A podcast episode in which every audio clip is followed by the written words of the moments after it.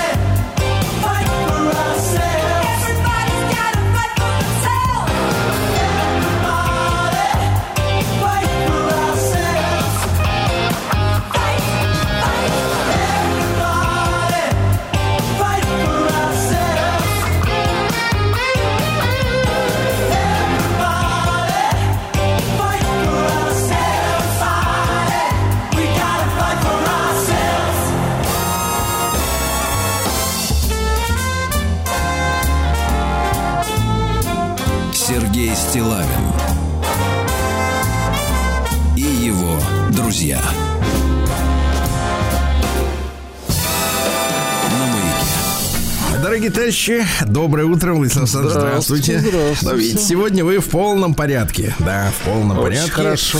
Владислав Александрович, э, да. возвращаясь к нашему вчерашнему с вами сотрудничеству, да, ага. я, как обещал в эфире, э, прокатил вас на электрокаре. Ага, вот. было такое эм, дело, да.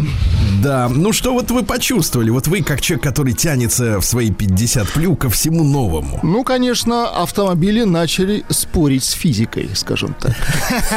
Вы имеете в виду ускорение? Ну, да, если, конечно, сравнивать с бензиновыми и так далее, моторными двигателями, не электромоторными, то, конечно, да, Скорость, Вы вернее, ус- ускорение, ускорение, это, конечно, шикарно. Да, но мы вчера просто затронули тему в эфире, друзья мои. Я, я сам э, впервые столкнулся с этой историей, хотя не первый год э, тестирую электромобиль, но как-то не, не- не доводилось мне попытаться по- воспользоваться общественными зарядками, которые э, в Москве достаточно сильно устанавливают, э, активно, да, достаточно активно.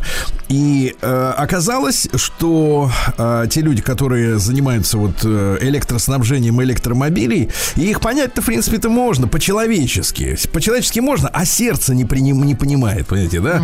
То есть вот а, они ориентировались на и электромобили европейских производителей, а ситуация в мире и в стране изменилась до такой степени наоборот, то есть с запада на восток, э, что, в принципе, эти зарядки, установленные в Москве, они, в принципе, для э, тех э, за японских, ну, китайских, в частности, да, китайских автомобилей, которые, электромобили, которые к нам приезжают все больше и больше и активно продаются, потому что они красивые, они мощные, они не такие, гораздо более дешевые, чем а, европейцы могут себе позволить сделать. Почему-то вот э, в плане цены Европейцы либо жадные, либо не умеют сделать э, доступные машины.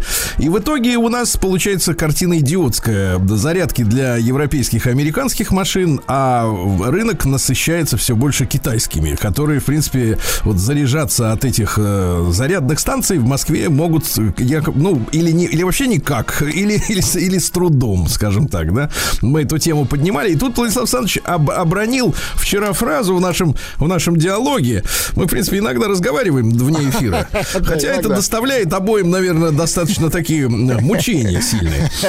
Вот, а, да. А Обронил фразу относительно того, какие, э, опять же, вещи происходят на рынке сотовых телефонов. Потому что, знаете, да, много лет, я, можно сказать, даже много десятков лет э, производители, вернее, скажем так, э, скорее европейские бюрократы, чем производители, да, боролись за унификацию зарядных проводов. Ну, кабелей, да, да. Вот, потому что там, разного рода производители, американские, азиатские, они делали свои эти штырьки, и они друг другу, как вы понимаете, не подходили. Это да? была такая часть коммерческой войны между крупными производителями, естественно. Да. И, соответственно, наконец, вот в 2023 году э, европейцы уломали, заставили фактически Apple э, вместо своего разъема Lightning, так называемый, да, молния, значит, э, вместо нее поставить э, USB-C, то есть компактный USB. Вот. И вроде как все зарядки теперь должны друг, друг другу подходить, ну, все провода, да. Но не От все одного так просто, да, Сергей Валерьевич. И что они сделали? а, сдел- э, сделали они, вот, вот вы про кого говорите. Это компания Huawei, на которую были, я так понимаю, наложены много э, самых различных Там даже, по-моему, да. арестовывали, арестовывали А, дочку владельца. Там даже вроде как они закрыли вообще американский рынок для этой компании. Ну да. И такая вот э, элегантная виндетта от компании Huawei. А У них же, со- соответственно, тоже зарядка USB-C, общепринятая, стандарт. Но в чем прикол? А, к последним, именно к iPhone 15, который вот только что вышел с этой универсальной зарядки, зарядки Huawei не подходят. Они отказываются заряжать iPhone. Видите, как Ну, это то есть там элегантно. внутри этого кабеля, Ну, да, да. стоит чип, он определяет, что за, грубо Аппарат. говоря, что за аппарат подключен. Конечно, конечно. Там И блокируют уже не на Да. физическом уровне, И да, а на говорит, моральном. А, тебя я узнаю, ты не будешь заряжаться, да. Да, да, Ну, да. Ну, то есть вот, э, Хотя э, они, да, подходят друг дружке. Да, то есть европейцы решили физическую задачу, но э, моральную, эмоциональную, так сказать, да, идеологическую решить невозможно. Да. Война продолжается между Сергей Стилавин и его друзья. Значит, Владислав Александрович, на Да. тему мошенников надо еще, так сказать, э, мы с вами высказывались. Короткая реплика, мы Давайте, можем не давайте. запускать Ага, наш давайте. шарабан. Э, б- Рассказывал, да, вам на прошлой неделе о том, что э, компании э, промышляют по-прежнему использованием бесплатной рабочей силы под видом э, э, проведение собеседования с, э, так сказать, с потенциальным работником, чтобы занять высокую должность в компании и, например, предоставить какой-то бизнес-план выхода из какого-то критического состояния, э, после чего, в принципе, э, собирая вот эти наработки э, соискателей, им всем отказывают, ну а компания пользуется бесплатными, так сказать, идеями, да, скажем, чужими, бесплатными. Вот пишет нам Владислав Александрович Анна Столярова. Сергей, доброе утро. Меня зовут Анна. Вдогонку к теме об очередной разводиловке вспомнилось мне далекое институтское прошлое, 2004 год. Будучи студенткой четвертого курса факультета иностранных языков, я решила подзаработать на письменных переводах. Обратилась в одну контору, со мной провели собеседование и попросили сделать перевод по какому-то компьютерному софту. Ну, то есть э, программное обеспечение, да? Э, Довольно большой кусочек текста был на страницу форматом м, А4. Я сделала, отправила, а мне ни спасибо, ни пожалуйста, ни гудбай. Кстати говоря, пишет Анна, основной язык у меня немецкий. И я, Сергей, от вашего произношения получаю отдельный кайф. Началось. Спасибо. Не могу не подарить Анне, так сказать, э, будьте алгерды. Да. Ich danke Ihnen für Ihre hohe Wertschätzung meiner Arbeit, понимаешь? Очень хорошо. Прием корреспонденции круглосуточно. Адрес стилавинсобакабк.ру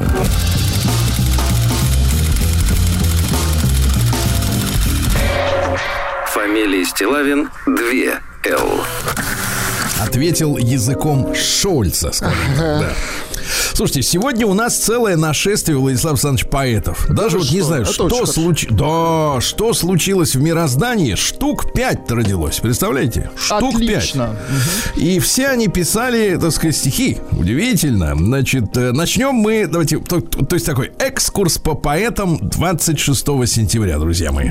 Дело в том, что в 1805 году, ну, чуть позже, но все равно примерно в ту же эпоху, родился Дмитрий Владимирович Веневитинов, поэт, э, который был четвероюродным братом, ну, троюродный, это я понимаю, что такое, четвероюродный, это, значит, э, был братом Александра Сергеевича Пушкина. Неплохо. Даже Да, для да, четвероюродного, да. Вот, вместе с князем Адоевским организовал тайное философское общество любомудрия. Плохо, что тайное, да. Любомудрие. А потому что не надо об этом всем знать-то, понимаете? да? Потому что Он- кстати, да. очень рано скончался в 22 года. То есть э, сам Александр Сергеевич его пережил на 10 лет, представляете? Вот. Он был э, м, арестован в причастности, в подозрении в причастности к заговору декабристов. Три дня и просидел под арестом. Болезнь легких у него обострилась. А потом он уже в марте э, следующего года, видимо, 26-го, да, возвращался легко одетым с бала. Так. Сильно простудился и еще через год скончался, понимаете, да? Печально, да. Мгм. Ужасно. Ну что ж, стихи такие. Давайте. Давайте, так вот. Ну так, на вскидку, просто чтобы вы понимали. Души невидимый хранитель, услышь моление мое. Благослови мою обитель и стражем стань у врат ее. Ну, понятно, да? В общем-то, так. Ну, патетика Вокруг да около. А В 1888 году родился Томас Эллиот. Это англоамериканский поэт. Ему в 48 году дали Нобелевскую премию за новаторский вклад в современную поэзию. Он женился на балерине. Так. Вот. Но вскоре выяснилось, что балерина психопат. Ну, да. Вот. э, Поэтому он переехал в Великобританию из Америки, э, перекрасился в англиканство, ну, то есть принял ересь на себя, да, и женился уже в 68 лет, когда уже, так сказать, все было э, Когда ему уже нечего было терять, Сергей Валерьевич. Да, на бывшей своей секретарши Валерий. Романтик. Вот. А, ну, несколько стихотворений. Давайте. вот, э, это, конечно, английская, ну, американская поэзия. Ее у нас э, переводят с трудом. Вот французская поэзия, она как-то рифмуется, а британская как-то вот остается белым стихом. Тем более да. он новатор. Это иногда пугает в поэзии, когда Да. человек новатор. Мы полые люди. Полые, в смысле, да, внутри пусто, друзья мои. Надутые. Ну, не обязательно надутые. Может, Надутые вакуумом, да. А Мы полые люди, мы набивные люди, труха в башке, как кот в мешке, увы. Наши засушенные голоса, если шепчемся, безотносительно голосят, как ветер в сухой конопле, как шаги крысят по стеклянному бою в погребе, где ни капли. Да. Или, например, такое новаторское стихотворение тоже Нобелевского лауреата. Толстозадому гиппопотаму болотисто бултыхается. Мним, он бессмертен, а ему на плоть и кровь и кается. Видите, даже в рифму, да? Новатор, Или, да. наконец, вот Так, давайте так. такое стихотворение. Так. Милашка Гришкина. Да-да-да, это русская фамилия. Дело в том, что после революции, гражданской войны, много наших э, людей были вынуждены убежать, да, от бед, от страданий. Ну, видимо, и в, в англосаксонском мире они, к сожалению, оседали и пытались зацепиться за жизнь, понимаете, да? Милашка, в том числе и женщина красивая. Милашка Гришкина глаза подводит, чтобы быть глазастей. Ее привольный бюст намек на пневматические страсти. В лесу залегший ягуар манит бегущую мартышку при помощи кошачьих чар. У Гришкиной же свой домишка. Волнообразный ягуар в чащобе душной и трясинной разит кошатиной э, слабей, чем крошка Гришкина в гостиной. Прообразы живых существ в круг прелести ее роятся, а мы к истлевшим ребрам льнем, чтоб с метафизикой обняться. Понимаете, Присутствует некий сарказм. да, неуважение, да. Да. В 22 году родился Сергей Васильевич Викулов, тоже поэт. Он, кстати, был э, в конце э, самом 60-х, все 70-е годы и даже 80-е, пока до него не добрался, э, не добралась перестройка, главным редактором журнала «Наш современник». А Он во время войны был командиром зенитно-артиллерийской батареи, сначала на Калининском, то есть в Твери, и на, на Сталинградском фронтах. Вот, например, э, э, такие стихи, давайте я вам прочту. Э, Такие, например, да. Все казалось пере, пере, пере. Стало прочно на ноги дем власть. Видимо, о перестройке. Замерли заводы, настежь двери складов. Больше нечего украсть. Схлынули Гусинский, Березовский, стало легче, меньше шею трет. Кое-где колхозные полоски зеленью взошли. Вздохнул народ. Понимаете? Вот такая вот история. Дальше. А Александр Петрович Межеров в 23-м году, то есть сегодня 100 лет мы отмечаем со дня рождения. Александр Петрович тоже поэт, м, фронтовик, автор знаменитого «Коммунисты вперед». Правда, последние годы жизни он провел в Соединенных Штатах. Вот. Несколько с коммунистами вперед не бьется, но ничего. Да. Вперед туда. На запад. То есть на запад, go west. Да, ну это другое, правда. Вот, да. Соединенные Штаты выдали, кстати, Александру э, Петровичу награду в свое За время. Да. Ну, так сказать, да. Но стихи-то все равно хорошие, которые были написаны в правильное время. Я люблю, и ты права. Ты права, что веришь свято, так как верили когда-то в эти вечные слова. Я люблю. Так почему, почему же, почему же мне с тобой гораздо хуже и труднее, чем одному? Прохожу все чаще мимо, и любовь уже не в счет. И к себе неотвратимо одиночество влечет. Понимаете, к себе. Хорошо. Вот вам с самим собой интересно вызваться? Очень. Мне Самому, извините. И практически идеально с самим собой. Идеально, да? Вы себя устраиваете. Сто процентов. Не я хочет- над- не я хочется надеюсь, вы, вы тоже себя Да. устраиваете. Так. Не хочется что-нибудь подрезать там, У подрихтовать. себя потому что- нет. Очень хорошо. Я Да, уже вот у стар, других. чтобы что-то Да. подрезать, да. Я уже полностью Да. доволен. да. Или вот, например, да, еще, например, такое стихотворение. И обращается он к милой.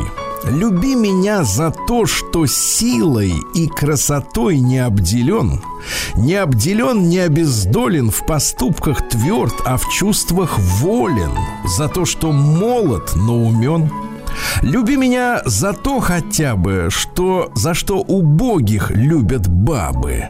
Всем сердцем, вопреки уму, люби меня за то хотя бы, что некрасивый я и слабый, и непригодный ни к чему. Из серии «Пожалей меня», да. Да, или вот, например, стихотворение продавщицы. Продавщица. Да.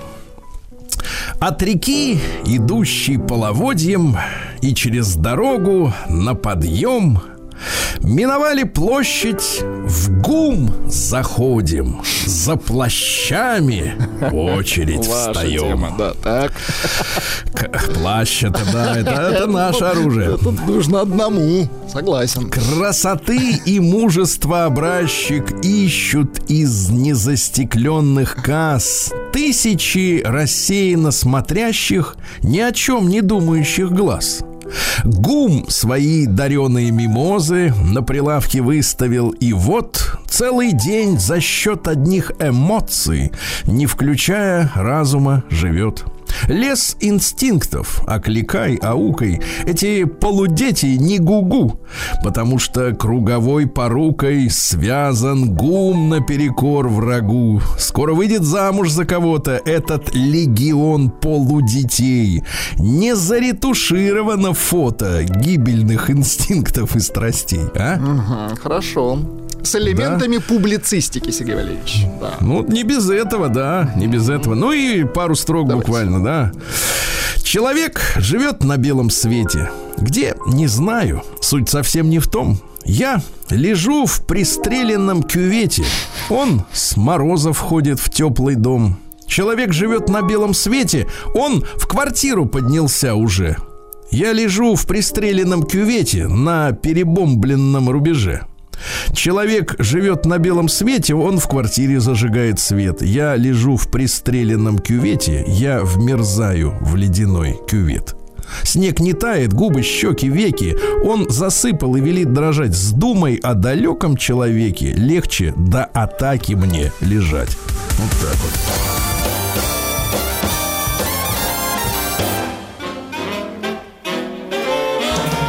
Сергей Стилавин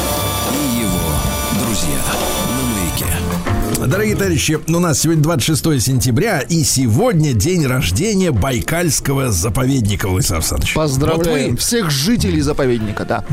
Нет, дело в том, что там травы, травы, достигают высоты в 2,5 метра, представляете? Два с половиной метра это уже дерево.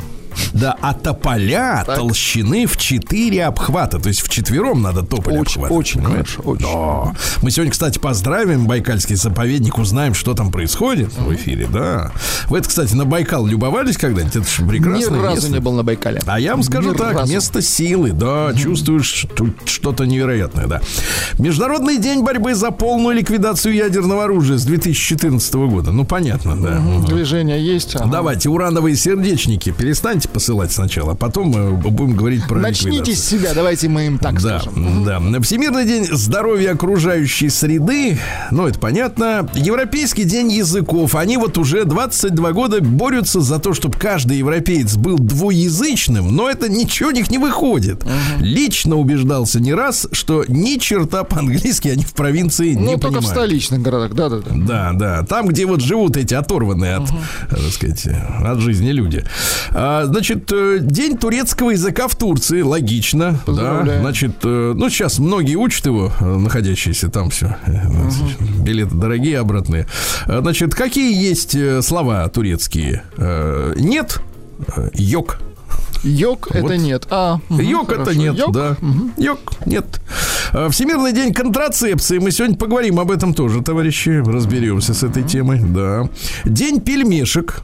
День рождения граммофона. День дровосеки. Вот, хорошо. День комплайенс офицера. Вы знаете, что это такое? Что за офицеры такие? Ну-ка. Это вот в бизнесе такая история. Вот давайте наших слушателей попросим при помощи нашего портала плюс 7967 разъяснить вот по-русски, русскими словами, кто такой на, ну, это не на производстве, это как раз в компаниях, да, в крупных, кто такой комплайенс офицер? Ну, то те, есть, кто в ну, теме, да, расскажите, пожалуйста. Да, расскажите, что он делает вообще, в принципе, за что такие деньги? А, День встречи со старыми друзьями, понятно. Сегодня день чимичанги, ребята. Мне кажется, что отведав чимичангу, придумали песню про чунгачангу. Она, кстати, у нас сегодня это- будет 8 часов, да? Удивительно. Да, вот смотрите, это популярнейшее среди простого населения Мексики, а оно нам очень близко по духу, понимаете, да? А вы знаете, что, кстати, тут недавно наш Преображенский полк участвовал э, в параде по случаю независимости Мексики в Мехико. Более а того, американцы... видел, очень красиво Да. прошли. А американцы возмущаются, мол, Ага. что это такое, как это. Да, короче, это типа буррито, понимаете, да? Когда вот э, фарш зажарен, так сказать, на сковородке, там лепешки, фасоль, э, острый перец, кукурузная мука, все дела, соус гвакамоле, томатная сальса, густая сметана, сыр, масло, чеснок, чесночина, чили, перец, вкусненько так халапеньо, господи, ну вот, картофель отварной, фасоль, все есть, замечательно. Ну, мексиканцы прекрасно. Сергей Валерьевич, э, Да. те, кто в теме, пишет, что комплайенс это типа смотрящий. Типа особист, А. но без нагана. Вот так. Внутренний, да, Да, смотрящий, да, да. Э, День просящихся рюмок, ну, это под как раз э, чимичангу, чимичангу. Ну и русский народный праздник Корнилье. В этот день убирали корнеплоды, репку, свеклу, некоторые говорят свеклу, редьку, морковочку выдергивали из земли, да. Ну Вот, готовили огромное количество блюд. Вот редьку, например, ели в двух видах. Либо э, натирали на терочке, потом туда маслица ароматного, лучка, кваска туда, да. Либо парили, потому что, вот, знаете, проще пареной репы, это что? Это вот в русскую печь, которая уже начинает остывать за ночь, да, но потихонечку. Туда клали как раз эту репку, она туда там дозревала безо всякого участия хозяйки. А к утру э, пареная вот эта вот репа, да, ну, условно говоря, такая термически обработанная, элегантная, это же вкуснейшая вещь. А товарищи. Завтрак Вот. готов. Круто. Мгм. Да. Сергей Стилавин и его друзья. Ну что, сегодня черный день в истории сербов э, и других балканских народов. В 1371-м э, сербские войска, э, с которыми вместе были и болгары, и хорваты, э, и валахи, и венгры, их разбили турки. Вот, понимаете, да. И началось порабощение, которое длилось несколько сотен лет. Да. А в 1530-м основан Чебоксары, наш город, столица Чувашии. Передаем большой привет. Да. Обязательно. Вот. А в 1791 родился Теодор Жерико. Жерико. Это французский художник-романтик, не такой популярный, как Мане и прочие вот ваши любимцы, Владислав На- наш Никас самый популярный. Не Ни такой, на да? Караваджо не похож нисколько вот удобно. До Никаса А, не дотягивал. Ну-ка, давайте, а да, что? служил мушкетерами, мушкетером служил королевским, да, и писал преимущественно батальные сцены, ну, насмотрелся этого дела-то лично, да. Вот, вернулся в Париж, э, вот, э, соответственно, а там он э, вернулся из Англии он. И, а в Англии он изучал лошадей, представляете? И преждевременно художник э, скончался, потому что упал с лошади, которую изучал. Так вот, да. В 1792-м Леонтий Васильевич Дубельт родился, наш генерал э, кавалерийский, вот опять лошади, да, управлял э, на, в середине 19 века третьим отделением. Да? Вот, участник Отечественной войны, он принимал участие и в боях и под Смоленском, и в Бородино был ранен, и под Тарутиной, и в Малоярославце. Ну, герой настоящий, да. А потом он, соответственно, когда в 1822 в России запретили масонские ложи, абсолютно запретили. То есть так тогда и писали. э, Член масонской ложи, запрещенный в России. Вот, ну, ну, чтобы никто не сомневался, что запрещено-то, да. Вот, э, был знаком с декабристами, э, привлекался даже по делу декабристов, да, а потом стал таким пол- положительным, соответственно, перлюстрировал поэтов, Вот, лично арестовал Михаила Салтыкова-Щедрина, понимаете, да? Вот, Александра Пушкина, э, ему он устроил посмертный обыск бумаг в квартире на мойке. Э, Такой Нет ли комплайенс э, литератора.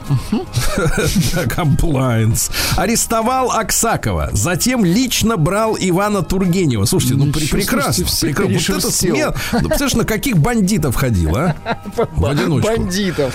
Петрашевского, с которым э, бедолага этот Достоевский чуть на тот свет не отправил. Петрашевцы, помните, это кружок. А сын его был женат счастливо на Наталье Александровне Пушкиной, то есть на дочке. Вот видите, как замечательно. И э, дочка не обижалась э, на, э, так сказать, э, сына э, человека, который обыскал, э, так сказать, э, шматье. Да, обыск посмертно, посмертно, конечно. А в 1815 году, потому что одно надо дело отдельно, отношения отдельно, правильно? Дело Не надо смешивать. делать, да. Да. А в 1815 в Париже было соглашено, было заключено, был заключен священный союз. Это Россия, Пруссия, Австрия, э, чтобы э, незыблемость решений соблюсти Венского конгресса, который собрался э, годом ранее, начал собираться по поводу победы над Наполеоном, да? Все остальные державы а, присоединились, и французы тоже обновленные после отставки Наполеона присоединились. А не- кто не присоединился, смотри. Великобритания не захотела вступать в Священный Союз. Ну, Опять они это все против. стиль, да. Турецкий султан, ну это потому что вассал Великобритании, да, и Папа Римский тоже со своими тараканами, товарищ-то, а? Не хотел, видите, укреплять мир в Европе. А потом до чего дошли? До Крымской войны из-за этого, потому что великобританцы с турками замутили всю эту историю, да. Иван Петрович Павлов, 1849 это наш физиолог и наш первый русский Нобелевский лауреат. Помните, исследовал собак. Собак, да-да-да, рефлексы. Дело в том, что у него ж э, предки-то были служителями церкви, а он же, понимаешь ли, какой, понимаешь ли, выдающейся высоты атеист А знаете получился. почему? Потому что попалась ему книжка по биологии, Сергей Валерьевич. И Да вот что-то не то попало в глаз, Саринка, да. Вот, говорил следующее. Медицинский врач лечит человека, а ветеринарный врач человечество. Вот. О, А, Счастье человека где-то находится между свободой и дисциплиной. То есть Ну, то есть какая-то золотая балансе. середина, да. В балансе, да. Отдых – это перемена занятий. Ну, для него. Да. Он собачку помучил и пошел. Не помучил, а поизучал. Ну да, я тебя не мучаю, я тебя изучаю. Да. В 1855 году родился меньшевик, ну вот революционный деятель. Если бы победили меньшевики, конечно, он стал бы, наверное, героем вроде Троцкого или там кого-нибудь еще. Лев Григорьевич Дейч. Родился он в Киеве в еврейской купеческой семье. Ну, то есть не бедствовал. Не бедствовал, да, торговлей занимались. Был членом кружка юных бунтарей в, Киев, в Киеве, естественно, да. После февральской революции вернул, приехал в Петроград, эм, э, при, примкнул к э, группе правых большевиков-оборонцев, были такие большевики, да. Вместе с Плехановым и Верой Засулич, э, вот, они говорят, давайте-ка мы пойдем на соглашение с Временным правительством. Вот, ну, понимаете, да. Э, Октябрьскую революцию не принял, И что? Говорил, что э, большевистская авантюра. Но что самое интересное, э, с 28 года вышел на пенсию, ему назначили пенсию и умер в своей кровати. Понимаете, никто его, собственно, в Удивительно. 30-е годы никуда не да. подтягивал. Да. Вот. э, Что же еще интересного? Э, В тысяча, давайте посмотрим, товарищи, прямым, прямым взглядом. Иван Ильич Мазжухин родился в 1880-м. Это актер и звезда немого кино. Э, Кино тогда было в полном смысле интернациональным, потому что произношение не имело значения, да? Были просто Ну вот. субтитры на разных языках, да? Да, и сейчас, и поэтому наши актеры были звездами иностранных, так сказать, кинозалов. Да, потому что главное это типаж, типаж, лицо. Мажухин снялся более чем в сотне фильмов, даже писал сам сценарий. Вот. Но, к сожалению, от скоротечной чехотки в Париже э, скончался уже в 39 году это произошло. Да. Вот. Э, Мартин Хайдеггер родился в 1889 Немецкий мыслитель, философ 20 века. На него часто м, ссылаются. Вот, мол, как сказал Хайдеггер, знаешь, как, чтобы быть умным в, в обществе в таком быть, надо говорить. А вот помните, как Хайдеггер сказал? А что он сказал? Хайдеггером, да, ведь Вот, пожалуйста, такое? человек есть то, чем он занят. А? И самое главное, вот, вот действительно великий человек, потому что следующее сказал. Так. Философия есть бесполезное, причем господское занятие. Самокритично. Сергей Стилавин и его друзья на маяке. Что ж, товарищи, в 1898, то есть 125 лет сегодня со дня рождения Жоржа Гершвина. Вот, ну, понятное дело, родители приехали из Российской империи, да, с окраины. Вот, э, э, настоящее это имя Янкель. Вот. Янкель, так. А так Джордж. Вот. Ну а что сделал для музыки-то Владислав Александрович Джордж? Ну, он, во-первых, классический композитор, но куча его и произведений джазменам пришлась по душе. Давайте послушаем. is my woman now. Хрипит Луис. Ты моя женщина сейчас. Да, э, джаз это выплеск энергии, которую накопила Америка. Вот он что говорил. Понимаете? Вот такую накопила энергию. А в 1902 году Альберт Анастазия родился, американский гангстер. Так. Вот, э, приехал в Америку в 19 году, тут же записался в банду Джузеппе Массери, вот, э, которого и убил в 31 году по приказу Лаки Лучана. Какой Понимаете? ловкач, ага. Потом в конце 30-х возглавил синдикат убийц. Э, Вот, это вот э, кооператив такой наемных убийц, которые делились контрактами друг с другом. Вот, у них была касса взаимопомощи, если кто-то чихает, заболел, он мог не брать работу, ему все равно платили внутри мафии пособие. Вот, потом стал боссом одной из пяти гангстерских семей орг преступности в Нью-Йорке, а помер он в парикмахерском кресле, пошел побрить височки. Застрелили? А, вот. Да, вот сидел в кресле, давай, говорит, изрешетили просто, А изрешетили. представляете, Вот. как вот он в Америку, Америка. в Америку приплыл такой на паспортном контроле. Чем планируете заниматься? Убивать людей. Пожалуйста, у нас тут все такие, да? Заходи, конечно. Да, да.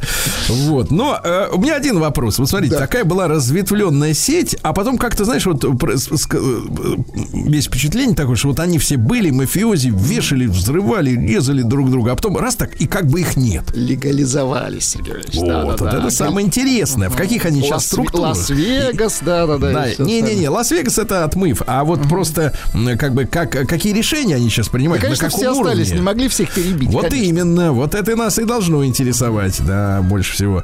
Что же у нас дальше интересного э, произошло в этот день, 26 сентября? А Вот, пожалуйста, Александр Александрович Алов родился сто лет назад, кинорежиссер. Э, Такие фильмы, как «Бег», э, «Легенда о Тиле», «Легенда Тегеран-43», помните, Хорошие. естественно. Конечно, хорошие фильмы, замечательные.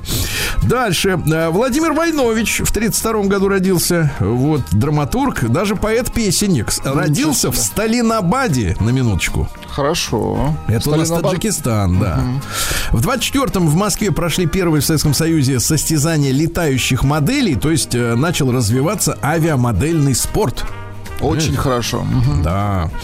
Вот. э, Виктор Александрович Чижиков в 35 году родился. Это художник, который придумал и нарисовал олимпийского мишку. Вот. Чижиков, причем ведь был э, изначально карикатуристом, э, потом, естественно, подрабатывал, э, потому что художник хороший, э, иллюстратором детских книжек. Понимаете, да? Вот, а потом медвежонок, да. Причем э, интересно, что у э, по, по эскизам Чижикова ведь были раз- разработаны варианты м, трактовки талисмана вот нашей Московской Олимпиады.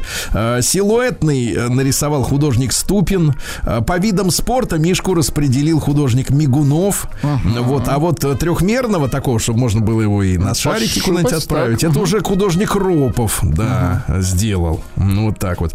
Валентин Павлов родился в 37 году. Помните, советский министр финансов, который был и в ГКЧП, а потом вот денежная реформа у нас произошла, Павловская. Ну, сколько их у нас уже было, этих реформ? Вот. В в 45-м году родился ваш любимчик Брайан Ферри. О, дайте Да, да, да, да, да.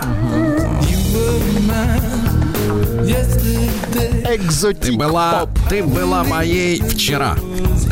Хороший, да, да. Там э, Армстронг пел сейчас, а у этого вчера. Видите, да.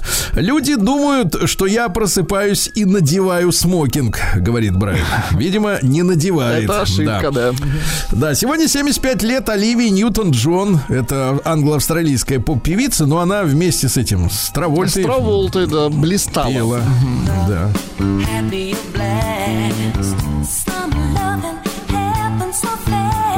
Да, такая была нежная, такая красивая в юности. Сейчас, конечно, заматерила, скажем так, заматерила, да. А В 55-м Эдмунд Вячеслав, Вячеславович Шклярский родился, солист, лидер группы «Пикник». Давайте А? поздравим. Стоит солнцу зайти, да, поздравляем. Да, да, да. В 59-м Илья Валерьевич Кормильцев, ну вот его как э, 16 лет нет с нами, но поэт, переводчик, писал тексты для Наутилуса. Да, и не только, кстати, много для кого он писал. А есть стихи, например. Давайте, вот у меня давайте, есть стихи. Интересно. Мясники выпили море пива, мясники слопали горы сала, мясники тр целый город, им и этого мало, им этого мало. Да, известный трек. Да, или, например, я проснулся рано утром, я увидел небо в открытую дверь. Это не значит почти ничего, кроме того, что, возможно, я буду жить еще один день. Вот, видите как. А в 60-м году самую длинную речь в истории Организации Объединенных Наций с трибуны произнес в этот день Фидель Кастро. 4 часа 29 минут он говорил на тему, речь называлась «Когда исчезнет философия грабежа, Тогда исчезнет и философия войны. Это он на что намекает? Что цивилизация построена западная на пиратстве, правильно? Пиратство. И что самое интересное, вот э, иногда возникает ощущение, да, что э, западные люди не эмоциональны. Они как бы расчетливы. Нет, они очень эмоциональны. После того, как ассамблея закончилась в ООН, э, полицейские Нью-Йорка по требованию, видимо, э, американских властей арестовали э, самолет, принадлежащий Кубе на который Фидель Кастро, на котором должен был возвращаться домой. То есть они со злости хоть что-нибудь хотели вот Да, нагадить да, да, а, Кастро. И тогда Никита Сергеевич Хрущев, который присутствовал на том же заседании, говорит, а полетели на моем Ил-18. Они Да, полетели. молодец, правильно. По- да, да. В 62-м там за билет деньги не взял. да. А Трейси Торна родилась солистка английской группы «Все, кроме девушки» в этот Пом- день. Помним. Да. Ну, Электронная понятно, культура, да? да? И в 65-м Петро, Петро, О на конце, Петро, Олексиевич, надо говорить, Порошенко родился Петро. А цитата какая? Гениальная вообще. Ну-ка. Украина объединила всю Америку. Наконец-то, да? Да, по факту. Чунга-чанга, синий небосвод Чунга-чанга, лето круглый год Чунга-чанга, весело живем. Чунга-чанга, песенку поем. Чудо-остров, чудо-остров,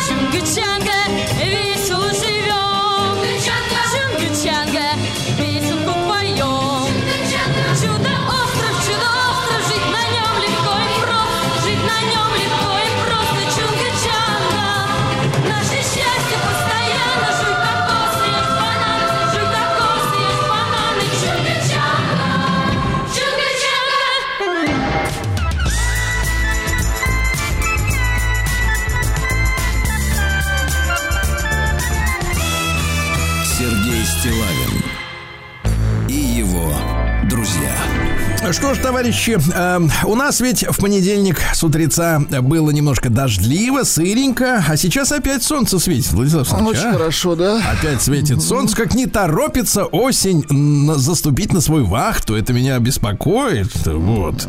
А как в Благовещенске обстоят дела? Сергей Валерьевич, плюс 18, э, вероятность осадков 40%. Песней своей помогать вам в работе, дорогие мои. Благовещенцы, да. Ну, начнем сообщение такого двойного назначения. И хорошее, и плохое сразу. Вот Благовещенский суд простил торговца шпионскими штучками. Понимаете, да? Приобрел через интернет товарищ настенный крючок и прищепку на карман одежды. Правда, не простые, а золотые, оснащенные встроенной камерой и микрофонами. А в России-то оборот таких э, прибамбасов запрещен. Нелегально. Вот так вот. Понимаете? Да, был задержан, когда на почте получал прищепку. Пришел на почту России. А тут и такие стоят люди в плащах с короткими стрижками. И взяли прям за жабру. Короче, товарищ житель Благовещенска ранее судим не был. Так? Вину полностью признал, раскаялся, явился с повинной, дал полные показания об обстоятельствах, чё как, внес 5000 рублей на счет детского дома. Очень хорошо. Так, После чего суд сказал, ну, товарищ, э, с формулировкой следующей, э, заявил, э, товарищ в связи с деятельным раскаянием сидеть не должен. Ну, вот видите. то есть начал сотрудничать, это называется, да. Да, перевел 5 тысяч деткам. Вот видите, и все. А студентов в Благовещенске задержали при попытке украсть миллион. Представляете? Ну-ка, ну-ка. А дело в том, что 20-летний фигурант только начал жить, вот, э, но уже совершил преступление, причем понял подлец, что э, забирает чужие деньги. Он подрабатывал медбратом в одной, в одной из больниц. Понадобились деньжата, потому что к своим 20 годам э, успел накопить долги, а расплатиться с ними было сложно. Смотрит на дежурстве, лежит в ординаторской телефон, а там э, в чехле еще и банковская карта. А рядом никого. Он залез в телефон, оформил на миллион рублей кредит на хозяйку телефона изменил настройки, чтобы банк не присылал уведомления. Понимаете, да? А потом перевел себе деньжата. Успел снять наличными 100 тысяч. Но тут владельца телефона заметила, что что-то как-то не то. А, вот, паренька будут судить, да. Пассажир поезда в Благовещенске не смог скрыть наркотики от служебной собаки Вито. Собака Вито обнаружила полимерные свертки с тяжелыми психотропными веществами у товарища, да. Ну и, наконец, о хорошем, давайте, Владислав Александрович. Студентка из Благовещенска выиграла билет в арктическую экспедицию. Да. На главный приз претендовали более 300 тысяч человек со всей страны, представляете? А что же делала студентка, чтобы стать победительницей? Так что? Она нашла оригинальный способ привлечь внимание к проблемам экологии. Она разработала проект под названием «Арктический показ мод из найденных в Арктике отходов». Представляете как? Да И вот теперь поплывет навстречу, к, так сказать, своему вдохновению. Навстречу отходам, да. Сергей Стилавин Да. на маяке. Ну что же у нас э, из событий? Впервые в мире наш путешественник Федор Конюхов, которого не хотят признавать иностранцы, представляете? Игнорируют. Говорят, ничего Ну особенного. ничего, а, он, ничего, дайте срок. ага, а он переплывет океан на катамаране на солнечной энергии. Обещал уйти на 6 месяцев. Ничего себе. Будет изучать микропластик. Замечательно. Да. Эксперт-марафонец рассказал, э, какими должны быть кроссовки, чтобы бегать. Ну, есть у нас поклонники бега, вы знаете, да? Они должны быть мягкими. Вот главное. Чертов гений, а. Да. Врач развеял популярный миф о пользе сетки из йода. Знаете, вот... э, Сеточку красили. делали, да, в детстве. Сидел. ага. Говорят, с дефицитом йода не справляется. Так, э, товарищи, не для того к сетке рисовали. Это прогрев, прогрев, конечно. Вот, в России хотят изменить стандарты пивоварения. Но некоторые восхищаются немецким пивом, баварским, в частности, да? А Не- почему? Давайте Потому так, недалекие люди восхищаются. да, да, да. А вот новый стандарт пивоварения может, э, пишут, э, значит, привести к исчезновению дешевых брендов. То есть, перевожу на русский язык, пойло, которое только называется пивом. Дело в том, что планируется ввести строгий стандарт, э, ограничить замену пивоваренного солода 20%, доли сахара всего 2%, а то напихают туда всякой ерунды, порошка, как говорят. Ну, то есть нас, да? качество вырастет и Качество вырастет, вырастет цена, а вместе с ценой уменьшится и пивной алкоголизм. Правильно, Владислав Правильно? Да. Вот и все. АвтоВАЗ достиг суверенитета в программном обеспечении. Заменил более 400 иностранных программ, необходимых для работы оборудования на заводе. пора. Да. В Роспотребнадзоре назвали все сотовые телефоны опасными. Вы представляете, вот тут недавно Франция запретила продажу 12-го айфона. Говорят, шумит, понимаешь ли? Шарашит. Шарашит электромагнитным полем. Мы сегодня с этим вкратце истории разберемся, потому что важно, да? Может, нам что-то не договаривают. А, Стало известно о приказе сотрудникам полиции удалить рабочие чаты из WhatsApp. Вот, правильно. Вы тоже, Владислав Александрович, подумайте об этом. на досуге. Рабочий Может, чат заметите. удалю прям вот немедленно. Удалим. Очень давно а психолог хотел. Наталья, Наталья Наумова, кстати, у нас была неоднократно в эфире. Так. Представляете, высказалась э, о том, чем же современные мультфильмы лучше советских. Ты представляешь, до, до этого, до наследия добрались. Ну и Я чем на так, я к Наталье отношусь совсем, как говорится, этим самым, да. И тут вдруг, смотрите, какая история. Оказывается, в советских мультфильмах отрицательные персонажи никогда не исправляются. Они плохие всегда. И у ребенка, якобы, говорит На- Наумова, может возникнуть ощущение, что и в жизни за плохие поступки его никогда не простят, и он вечно будет плохим, понимаешь? Ишь ты. Да, это надо разобраться. Сенатор Нарусова назвала глупостями решение Совет Федерации вынести ей предупреждение. И ТАСС сообщил, что в Совете Федерации э, Комитет по регламенту и организации парламентской деятельности принял решение жестко предупредить сенатора Нарусову из-за поездок в страны НАТО во время спецоперации. Мгм. Стоматолог развеял миф о безопасном употреблении сладких газировок через трубочку. Все равно вредит зубам. Ну, конечно, Надо заливать прямо в глотку, товарищи. В глотку. Ну вот, трубочка не поможет. Москвичам рассказали, что в октябре опять придет бабье лето. Ну, Да температура класс. будет в районе 10 градусов тепла, но это будет ощущаться А, как такое, лето. понятно. Да, да, да. А стало известно, люди какого возраста аккуратнее всего ездят на электросамокатах. Владислав Александрович, Ну-ка, вот ваша какие? версия.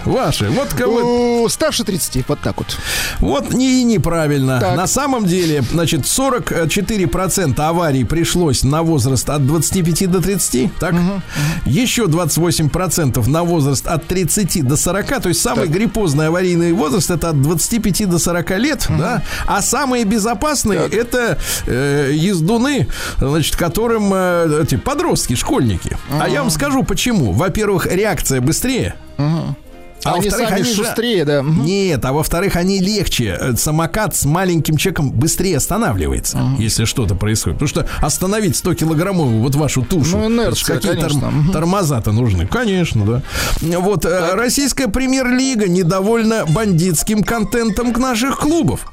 Понимаете? Бандитским, да Ну, что? посмотрели, так сказать, выпус- выпускают же видеоролики э, такие перед матчами сейчас, вот, да. Бандитские И, э, видеоролики. Да, э, э, ну, ролики такие комедийные, но не все понимают, что это юмор. И вот российские клубы попросили в э, премьер-лиге быть более изящными в создании роликов и избегать фраз типа ты чё натворил, пес смердячий? И чё молчишь, канина? Вот не надо так Понятно, записывать ролики. понятно. А, Добрый доктор Мясников назвал опасное положение тела во время сна. Понимаешь? Дело в том, что может развиться так называемый краш-синдром. Вот, надо в- во сне надо переворачиваться, чтобы не затекало ничего. Хорошо. Крутиться, да. Вот, что еще любопытного? В подмосковном лесу, э, где же в Балашихе, нашли трехметрового питона, чувак. Да это сбежавший, наверное, какой-нибудь, да? Ну как избежавший? Видимо, уже потепление. Хорошо, хорошо. Они Да, ползут, это видимо, к нам. Подмосковный питон, хорошо. Да, да, вот что, в общем, на севере, на юге вообще, наверное, анаконды водятся. А, Следить за мусорными полигонами в России поручит нейросети, она сама и с ней не договорится будет, да. В Госдуме проанализировали э, систему самозапрета на выдачу кредитов. Ну, можно как бы оформить, чтобы тебе не выдавали, потому что бывают кредитные маньяки, понимаете, да? Э, Говорят, что слишком запутано, очень тяжело человеку сделать это. А, запутанно, Да. понимаю. Ну и специально, чтобы Конечно. он брал. Берите. Россияне с высшим образованием назвали свою идеальную зарплату. Слушайте, ну все-таки вот у нас э, приличные есть люди, да, Смотрите, а, э, хотя не совсем, смотрите, люди с высшим образованием хотят 178 тысяч в С месяц. высшим, так, 170. Мгм. С высшим. А без высшего 133. А? А так вот для 133. чего образование нужно? Конечно, 5 лет угробили, надо же как-то На компенсировать. болтос. Без зарплаты. Без зарплаты. Так. Да, ну что у нас среди женщин? Давайте посмотрим, как они тут у нас э, выживают. В Малайзии мамочка на мотоцикле с тростью в руке заставляет жирного сыночка бегать, снижать вес. А сама за ним едет на мотоцикле и палкой его, палкой по спине. Бежи, беги, говорит. Тренер. А сексолог российский проверил танцы Бритни Спирс. Она постоянно Ну-ка, там вокруг шеста танцы. юлозит там на- секс отклонение. Проверил, да. А, сообщается, э, диагноз следующий. Певица в прекрасной форме в свои 40 лет. Это хорошо. Тему секса она эксплуатирует, но это делает каждый артист. И это работает. It works. Тем более, что она в купальнике. На мой взгляд, говорит сексолог, вполне безобидное представление. Не надо это рассматривать как секс-отклонение. Ясно? Конечно. Вот. Отстаньте от Бритни. Да. Бразильянка на рынке купила готовую банку соуса песто популярного. Так, готовы. И заразилась ботулизмом. Год провела в больнице. Нормально? Такой Вот так. бутупесто. Да, оказывается, женщины переносят жару тяжелее, чем мужчины. Мне всегда казалось, что э, женщинам очень нравится, когда жарко. А оказывается, тяжелее, потому что они, бедные-то наши родимые Ну-ка. бабоньки, меньше потеют. Потеют меньше и поэтому страдают страшным образом, да. Что у нас еще интересного? Психолог назвала причины желания женщин заняться любовью на первом свидании. Так, Это значит от одиночества, они? от одиночества, чтобы почувствовать себя нужной. Но при этом психолог напоминает, что мужчина это не приложение к кому бы то ни было. Он не обязан быть навеки с той, э, кому э, при, причудилось. Кому значит, повезло, вот- да. Да, кому повезло, да. Россиянкам с пышными формами Так. назвали визуально стройнящие модели курток. Куртка-рубашка и куртка-косуха, девочки. Да. Куртка-плащ. Так. Если у вас засорилась расческа, ну я не знаю, что ей надо делать, чтобы она засорилась, очистить расческу Ну, помогут пена для бритья и спирт. Хорошо, Ясно? хорошо, В. Австралии женщина назвала сыночку метамфетамином ради эксперимента. Ну-ка. Да, да, ради эксперимента. А, Боня, в очередной раз прошедшая через пластическую операцию, согласилась показать лицо только за 39 миллионов рублей. Понимаю. То есть не скоро покажется, 39 да? а, миллионов рублей. Ну и, наконец, пят- 50-летняя женщина в Америке жалуется, что устала от молодого любовника, но никак не знает, как от него отделаться. Да достало. Сначала было, Да. сначала было сладко, а потом гадко, понятно. Новости капитализма. Ну что, давайте порадуемся, друзья мои. По- давайте про- пробудим Ну-ка, в себе чувство ну-ка. эмпатии. 70-летний Халк Хоган, помните такой лысый с бородкой э, из фильмов э, третьей категории. Э, Вот, э, женился на 45-летней возлюбленной по имени Скай. Пышная такая блондинка. Все дела. Романтично, да. Очень романтично. Ученые превратили клетки кожи в мини-мозг, который диагностирует деменцию. То есть э, кожа, она тоже может думать. Кожа Э, думать будет. Да, да, да. А Названы полезные свойства семян конопли. Это источник полезных Так, жиров вот здесь поподробнее. Да, белок, жир, все, углеводов нет. Это белок. Вещь, да. Эфиопия запретила а, авиапассажирам вывозить кофе из страны. А вот я вам скажу так, Эфиопия, как родина кофе, конечно, производит один из лучших, если не лучший Вкусных. кофе, конечно, да. Вообще в Африке вкусный кофе гораздо вкуснее, чем, например, в Бразилии. Поразили. Ученые обнаружили, что искусственные подсластители уменьшают когнитивные способности. То есть э, пьют типа э, без сахара газировку и Ну да, да. тупеют, тупеют. Да, да. вообще опасная, это химия, конечно. Э, 15-й iPhone Pro э, может э, вызывать ожоги первой степени. Он, зараза, греется, у него процессор до 48 градусов, представляете? А еще он не заряжается от зарядки Huawei. Да, а почему греется? Потому Ну-ка. что возникли проблемы при производстве чипов А17, ну эти, да, Э, и компания снизила стандарты, как говорится, госприемки, то есть э, через раз греются. Одни греются, другие нет, А может и силь- не повезти. Ну, типа, Да. некоторые сильнее греются, но их все равно пускают. Да. Мгм. Да, во Вьетнаме обнаружили 16 новых видов ос-паразитов. Хорошо, Понятно. В Америке опубликовали шокирующие кадры из казарм. Э, Грязные, затопленные фекалиями, плесень, тараканы, мыши. Из крана течет, из крана течет грязно-коричневая вода. Очень Канализация хорошо. переполнена. Бойцы.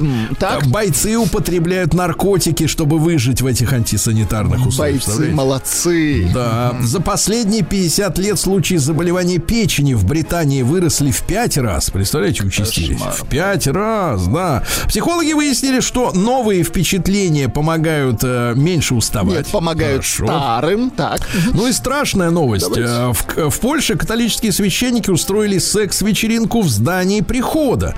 Для вечеринки они пригласили мужчину по вызову, принимали таблетки для улучшения потенции. В итоге приглашенный мужчина по вызову потерял сознание Так. От э, гостей вечеринки. От счастья потерял Утомился, видимо, утомился. Один из гостей вызвал скорую, но те говорят, нельзя их сюда пускать. В итоге медики, которые э, поняли, что происходит что-то страшное, вызвали полицейских, хотя их всех застукали. Вы представляете, да? Ну и, наконец, о хорошем, Владислав Александрович, чтобы вам Наконец, спалось давайте. слаще. Да. Я сразу в А, сон, да. Давай. да, выяснилось, когда же экстремальная жара уничтожит человечество. Ну-ка, когда? Ответ следующий. Жара приведет к вымиранию человечества через 250 миллионов лет. Нет, товарищи. давайте усилим. Миллиардов лет. Ну, нам уже не Вам и миллиона хватит. Россия криминальная. Слушайте, жители Геленджика боятся выходить из дома из-за нашествия диких кабанчиков. Вы представляете? Прямо гуляют по дороге. Ничего не боятся, никакой совести Это нет. гелик-кабанчики.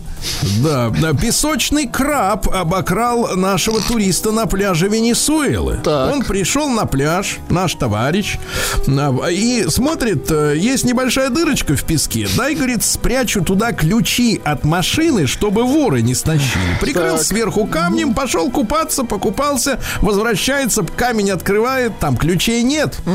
А, прибежал с лопатой, начал копать на глубине метра, нашел а, ракообразное, которое крепко Раковина. сжимало ключи от тачки в своих клешнях. Представляешь? Чуть не смылся от него, да.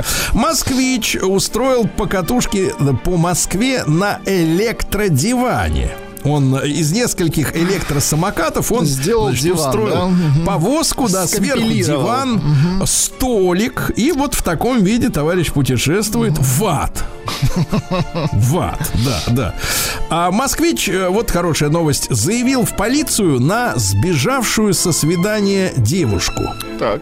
Они пришли в ресторан, э, счет, который подали, э, составлял 16 тысяч рублей, причем большую часть блюд назаказывала девушка, которая сбежала. Пришлось обращаться в полицию, дорогие товарищи. Вот такие дела.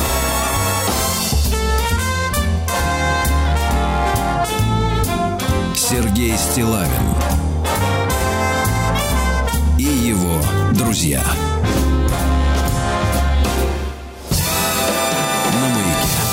Дорогие товарищи, ну, сегодня в новостях а, была уже эта история, и вообще на прошлой неделе э, французы еще забили тревогу относительно опасности 12-х айфонов. Ну, я на- напомню тем, кто не следит за рынком, э, сейчас уже вот 15-й вышел, а уже начиная с 12-го м, эти телефоны э, шарашат, Владислав Александрович, да, такой термин буду использовать, шарашат, можно сказать. Чем они там шарашат? Электромагнитным излучением. Да.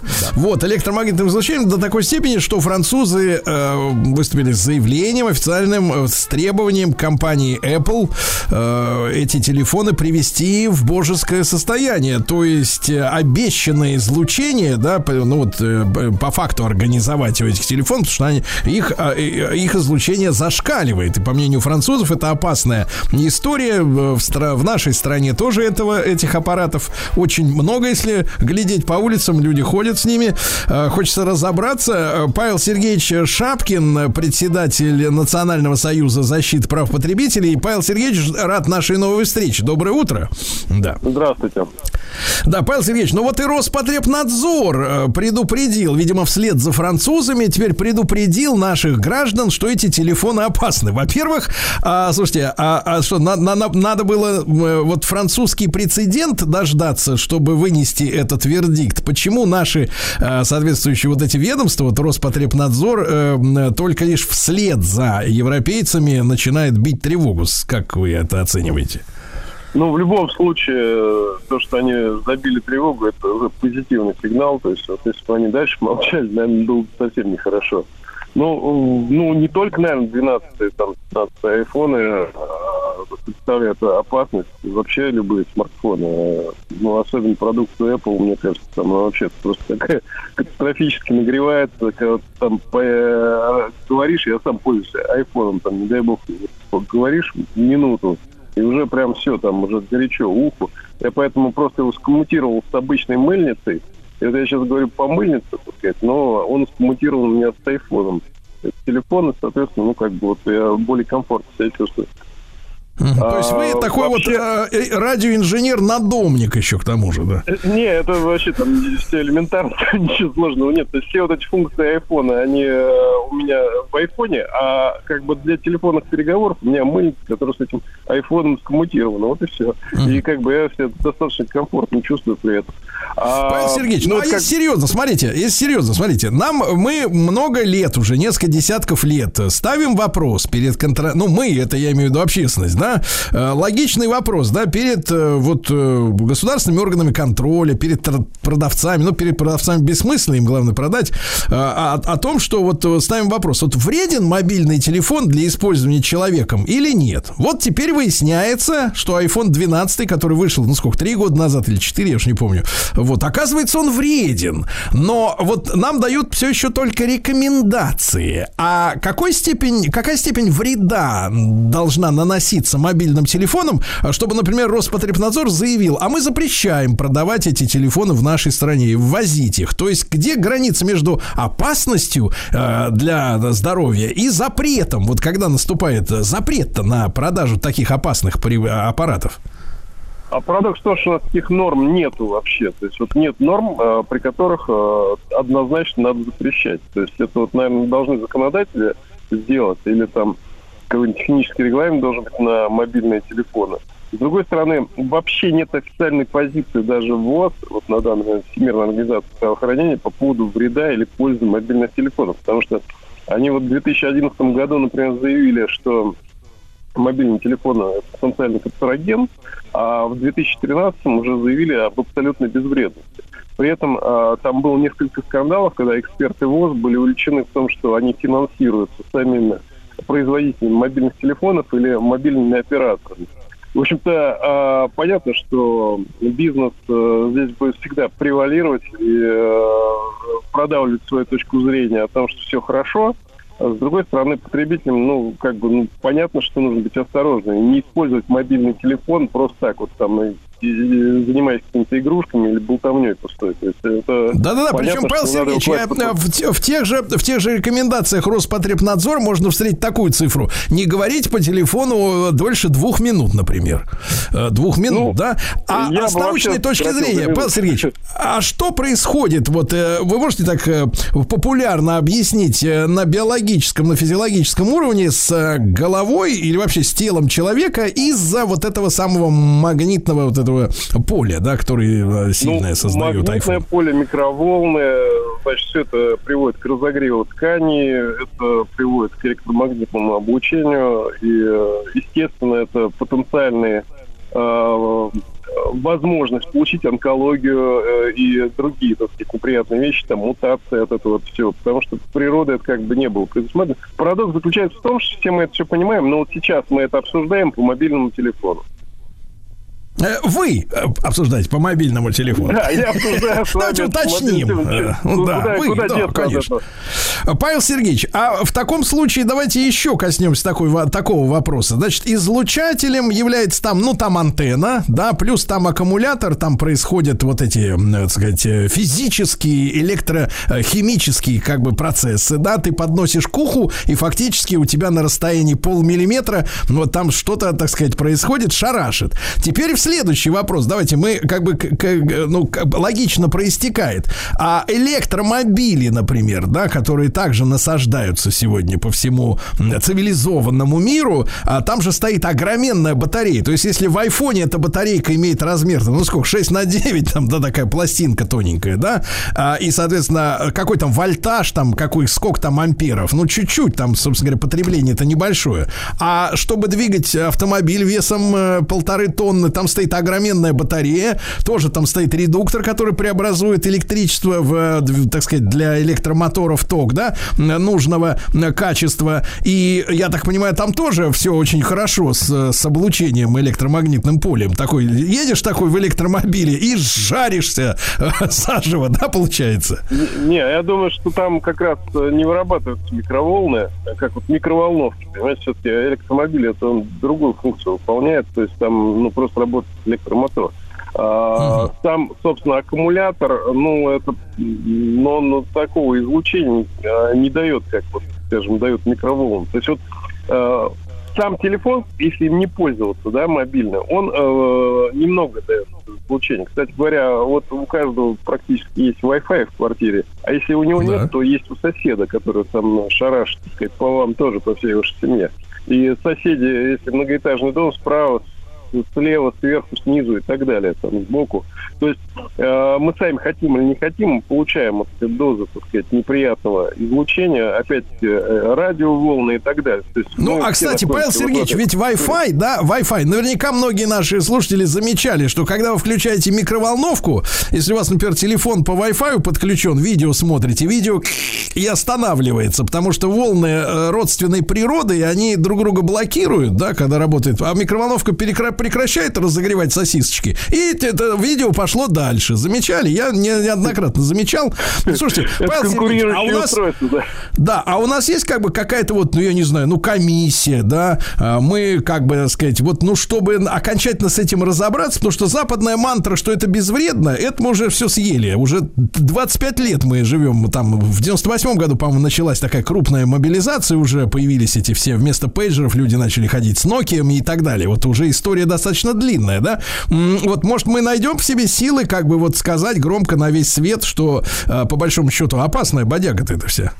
А а я согласен. Знаете, вот надо просто взять и э, ну, предложить депутатам законодательную инициативу. Ну, просто у нас не все имеют право законодательной инициативы.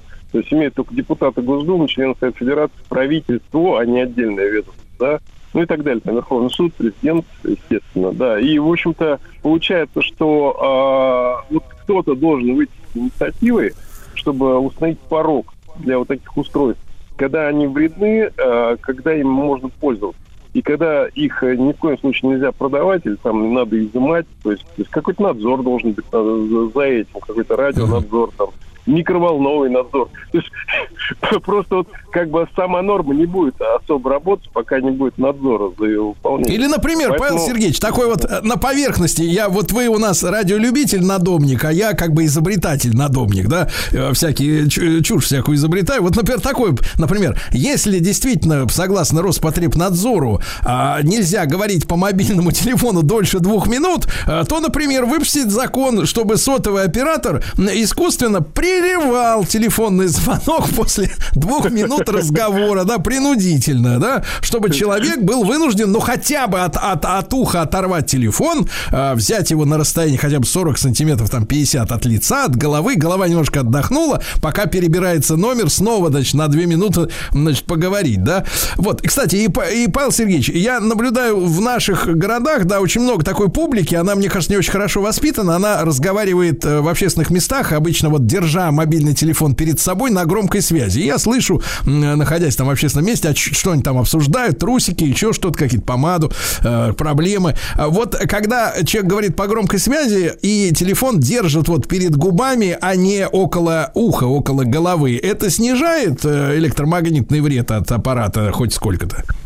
Нет, э, естественно, там уже пропорционально, обратно пропорционально расстоянию, естественно, сказать, снижение э, вот этого э, уровня излучения и уровня микроволн. То есть, но самое главное, вот э, там это режим такой, когда идет вызов. То есть вот пока вы там вызываете абонента, да, и его прижали телефон к уху, вот здесь самые такие мощные дозы получаются этого облучения, поэтому ну, желательно, конечно, в этот раз... э, как-то- То есть надо, ну, надо, смотрите, ну, осуществлять смотреть, да. вызов, да, осуществлять вызов надо, глядя на телефон перед собой, как только счетчик разговора пошел, там первая секунда, вторая, там же есть этот, да, счетчик, тогда Совершенно уже верно. прижимать телефон к башке, и, соответственно, уже излучение будет меньше. И второй вопрос, который мы выяснили с Павлом Сергеевичем Шапкиным, председателем Национального союза э, защиты прав потребителей, но надо нам искать, товарищи депутата, у нас нес- есть несколько такие на примете в Госдуме, чтобы выйти с инициативой проверки всей этой темы окончательно. Вот так. Маяк районного масштаба. Товарищи, ну что, еще раз доброе утро. Маяк районного масштаба в эфире. И сегодня мы обсудим проект, который помогает детишкам нашим проходить неприятные обследования в детской больнице. Но проходить более легко. А Для детей ведь медицинские процедуры это всегда стресс. Вы помните, Владислав Александрович, как у вас брали кровь из пальца, а? Это отвратительно, да. Протыкали насквозь палец. Жуть. А более серьезные вещи совсем страшно. Э, Страх, что тебе сделают больно, плохо, неприятно, это мы все помним. Но когда ты знаешь, что в конце тебя ждет заслуженная награда, товарищи, да, то можно немножко и потерпеть. Вот, э, пока делают укол или перевязку, присмотреть себе самую лучшую игрушку. И в следующий раз уже не бояться, ведь за смелость полагается подарок. Вот меня в детстве обманули. Меня потащили Так. на операцию по удалению аденоидов и сказали, что Сережа, ты потерпи, мы тебя к креслу привяжем, выдерем, выдерем у тебя без анестезии аденоиды, а потом дадим мороженое. И обманули меня, не дали мороженое. Шарлатаны! Сволочи, я помню лицо этого врача, который мне обещал. Помню. А сейчас все по-другому. Сейчас работает Система, она называется «Коробка храбрости». И мы поговорим э, сегодня с волонтером этого проекта, с медицинской сестрой Еленой Мочаловой. Да, но прежде я напомню, товарищи, что наш эфир выходит при информационной поддержке программы мэра Москвы «Мой район». Да. Елена, доброе утро. Здрасте. Да. Доброе утро, доброе утро. Да, Елена, ну вот э, когда и как вот появилась эта идея проекта «Коробка храбрости»? Ну, сама коробка храбрости изначально была придумана с целью поддержки детей, как раз вот, которые находятся в больнице, чтобы им не было так страшно выполнять все медицинские неприятные манипуляции для них. И первая коробка появилась в Морозовской больнице в 2012 году. А Вот, а что вот такое это вот эта самая коробка храбрости? Э, Что там внутри лежит и в чем смысл и почему? Ну почему важно, я уже понял, да, потому что у детей есть стимул перебороть страх, дождаться окончания процедуры и получить оттуда из коробки, а что там лежит? А в коробке находится, ну, сама коробка прозрачная, как правило, и в ней находятся игрушки. И смысл коробки как раз вот э, отвлечь ребенка, то есть это очень важно как и для медицинского персонала, потому что, ну, как бы контакт с ребенком устанавливается, и ребенок отвлекается.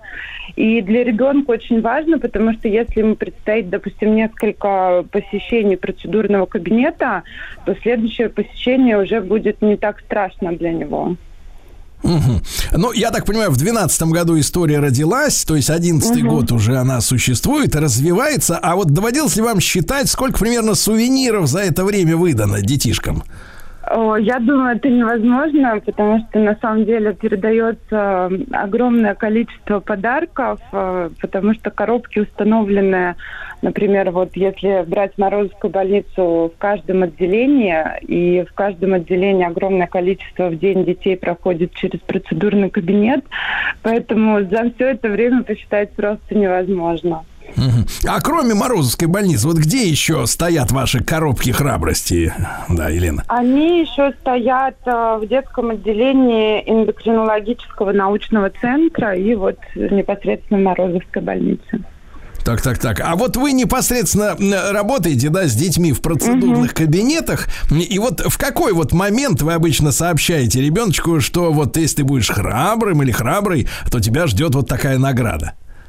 Ой, я стараюсь сообщить об этом сразу, э, чтобы э, как-то установить с ребенком контакт изначально, потому что это, опять же, очень важно, чтобы ребенок доверился и уже не так, не, не так боялся. Поэтому, конечно, как только ребенок заходит, я ему сразу показываю коробку.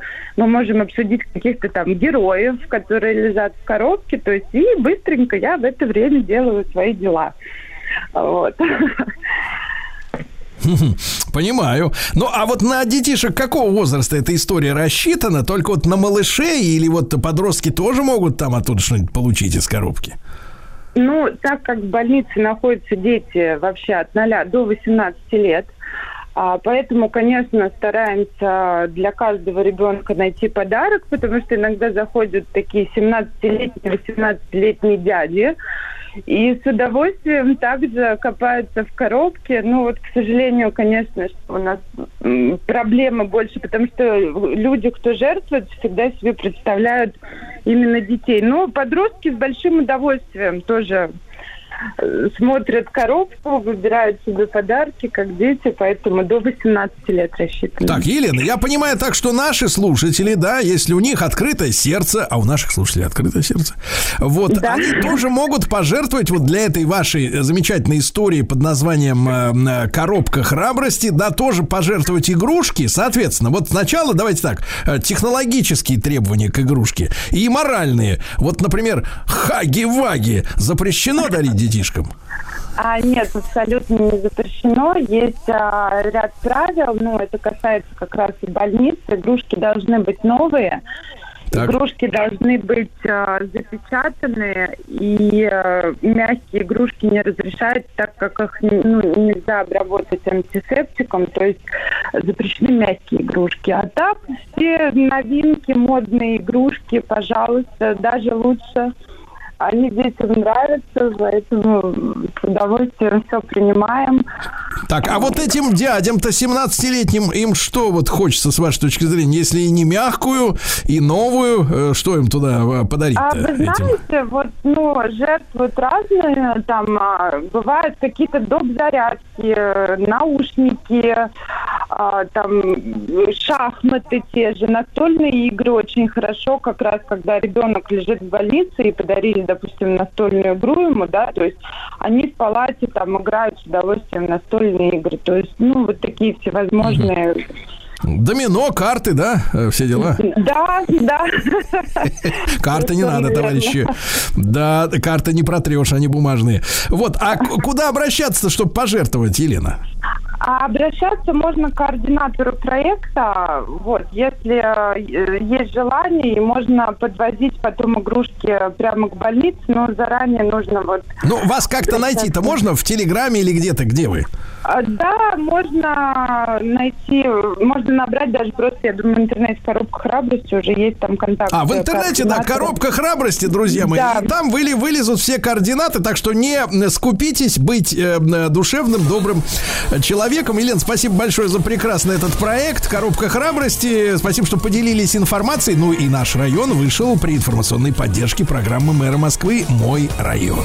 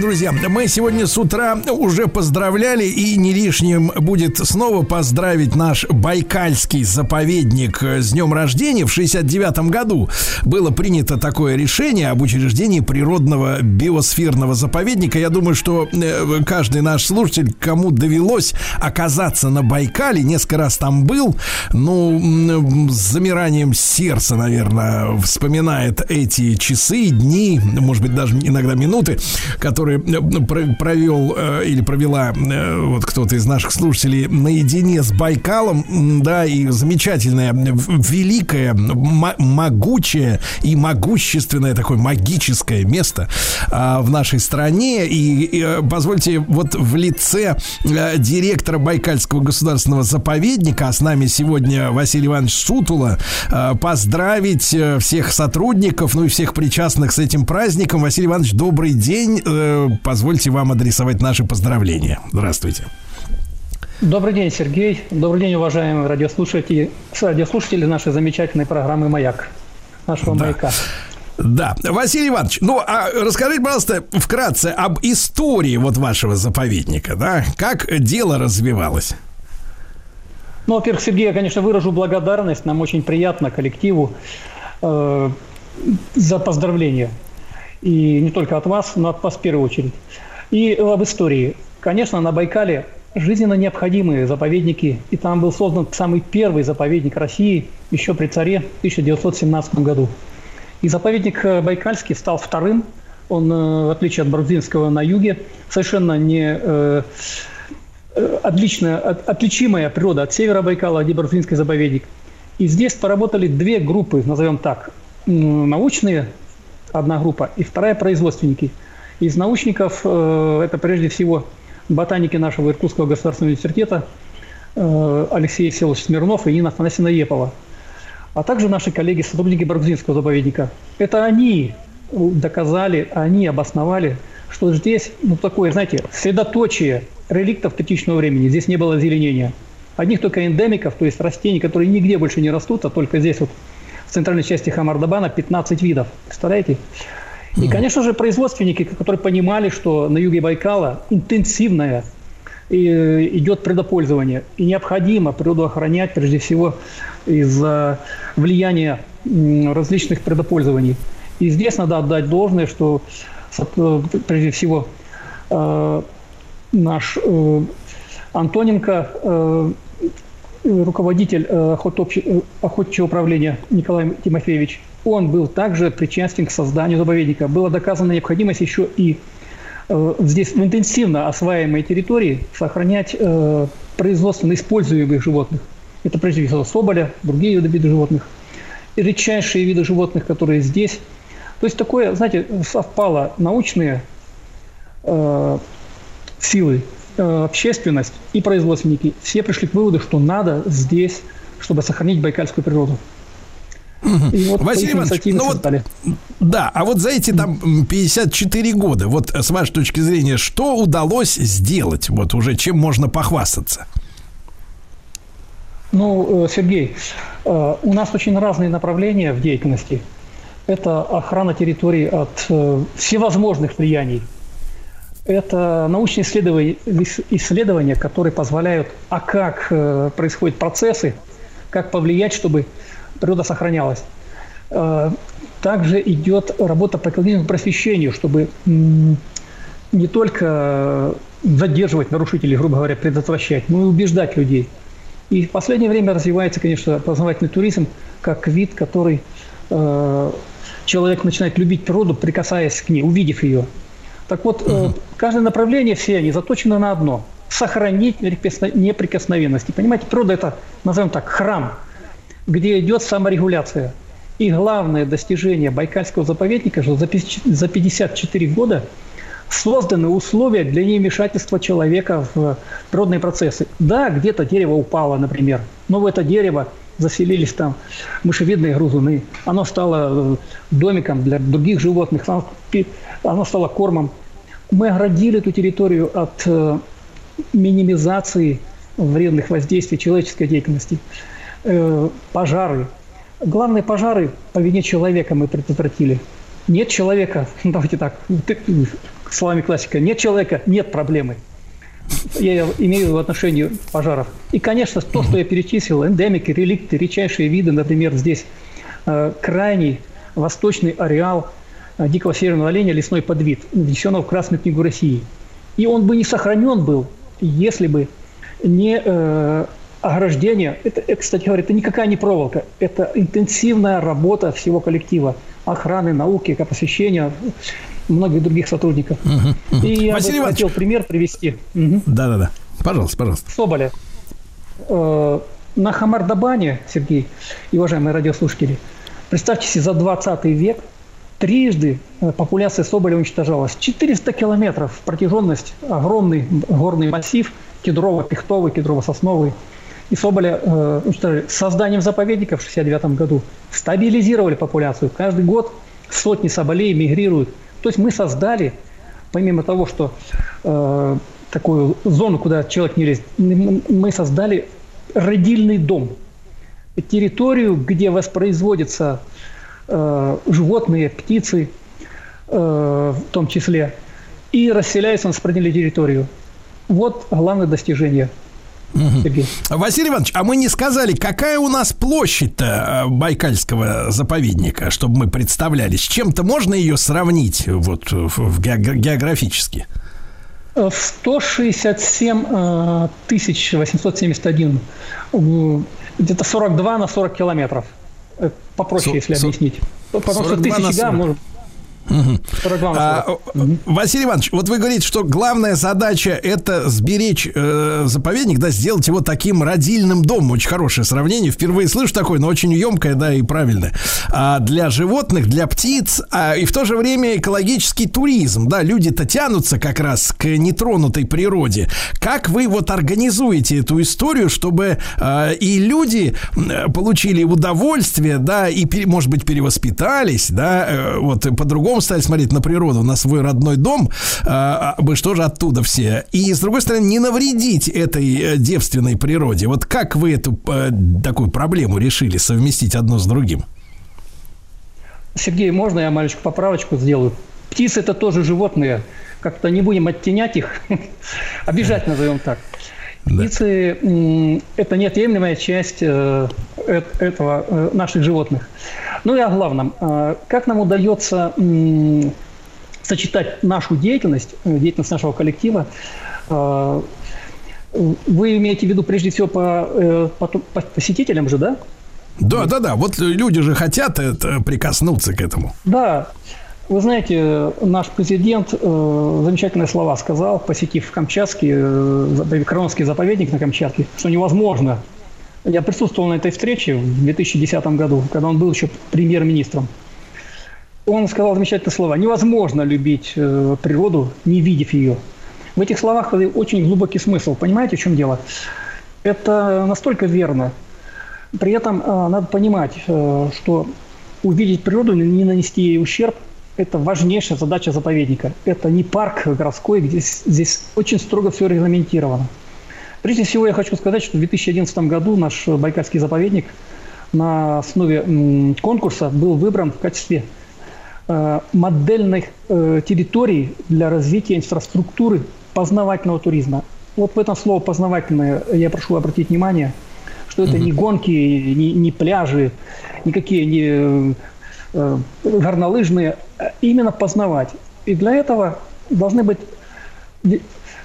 нам поставили задачу, и мы ее реализуем до сих пор. Ну, есть огромные достижения, и они э, подчеркиваются у нас и посетителями, и э, э, мы сами это видим. Прежде всего нужно создать инфраструктуру бытовую, э, назовем ее так, инфраструктуру безопасности. Человек, который посещал нас, не бросал мусор, не разжигал в неположенном месте костры. Я имею в виду, что должна быть э, должны быть туалеты, площадки, тропы. Тропы здесь с деревянным настилом, у нас их около 9 километров. Ну, люди просто э, не наносят э, никакого ущерба, когда по ней идут. А Второе – это информационная инфраструктура. Понимаете, надо постоянно людей просвещать, рассказывать об э, бережном отношении. И это должно быть подана информация в визит-центрах, в музеях. Э, Должны быть э, гиды рассказывать об этом. Ну и, конечно, самое главное – нетронутая дикая природа. У нас работает 35 государственных инспекторов. Кстати говоря, не только э, эта территория, а еще два федеральных заказника в нашем управлении. И везде у нас э, посетители, которые приезжают, э, должны быть обеспечены инфраструктурой бытовой, именно бытовой с точки зрения безопасности э, и для посетителя, и для природы. Понимаете, о чем речь? Ну, давайте Конечно, конечно. так, Василий Иванович, уч- а как скажу. это... Ну, Да, Василий Иванович, а как вот выглядит этот, э, вот эти, э, приезд к вам э, вот э, познавательных туристов, да? Они, на, на какое время они к вам приезжают? Это с ночевкой, либо с утра люди приезжают, потом гуляют вот по этим тропам, да, и вечером к себе домой. Как это организовано? Смотрите, э, у нас э, есть отдел э, познавательного туризма, э, экологического туризма. Э, Этому э, отделу поставлена задача привлекать, рас- э, распространять информацию об э, возможностях, э, об услугах, о том, что можно увидеть, э, какие услуги получить, ну, например, визит-центр, Байкал заповедный, какие там экскурсии. Для этого, э, разумеется, есть сайт, есть другие, э, есть социальные сети. И очень важный э, блок нашей работы – это работа с туроператорами. Э, То есть я как бы два направления работы, чтобы люди приезжали. Первая организа- ор- организация работы с туроператорами, а вторая люди сами, увидев наши буклеты или увидев наши аншлаги на, на трассе, например, или посмотрев сайт, они видят наш, наши возможности предоставить им воз- возможность, за тавтологию, возможность увидеть природу у- или посетить э, визит-центр или разместиться в каких-то гостевых домах. Вот таким вот образом. Понимаю, понимаю. Василий Иванович, ну а добраться до вас, э, вот из Иркутска, да, ближайший, я так понимаю, крупный город, да, насколько это долго, далеко? Сергей, я бы отметил, что 220 километров от Иркутска и 220 километров от Алан-Удэ. Если говорить об э, приезжих туристах, которые вот в аэропорты прилетают или на большие вокзалы, одинаковое расстояние в Улан-Удэ и Иркутск. У нас Понял, э, заповедник понял. расположен, кстати говоря, в Бурятии. Мгм. Прежде всего, Да-да-да. э, прежде, прежде всего э, мы нам повезло, или назовем так, скажем, есть такая возможность есть. Это есть железнодорожная станция. Можно приехать на поезде. Второе, Василий Иванович, Василий Иванович, и вопрос. Да-да-да, ну это, ну это, я думаю, что наши товарищи-то разберутся, автомобилисты. Василий Иванович, а вопрос, о, вы затрагивали, да, о браконьерах. Слушайте, несмотря на то, что уже 50 с лишним лет э, существует Байкальский заповедник, мы сегодня чествуем очередной день рождения, да, а лезут гады к вам вот э, с, с ружьями? Смотрите, прежде всего, Сергей и уважаемые радиослушатели, хочу отметить, динамика положительная. Уверяю вас, я сейчас не для того, чтобы славос- славословить э, себя там или хвастаться. Нет. На самом деле снижение и существенно идет по всем видам нарушений. И, конечно, по самому тяжкому – это по. К сожалению, у нас э, наиболее проблемная часть – это Алтачийский заказник, где концентрация диких животных, прежде всего косули э, сибирской, э, подвида благородного э, оленя изюбря, э, там э, многократно превышает сопредельную территорию. И находятся, к сожалению, негодяи, которые э, заруливают, назовем так. Это не имеет массового масштаба, уверяю вас. Э, Также есть нарушители, которые, ну, назовем так, несознательные посетители. Это не тяжкое, но все равно потенциально несет в себе угрозу того же пожара. Это есть. В заказнике Кабанском, это водноболотные угодья, которые, которые входят в, в наше управление, они расположены в дельте реки Селенги. Там, конечно, э, мы встречаемся с фактами браконьерства на рыбу. Есть это. Но еще раз подчеркну, что э, есть положительная динамика.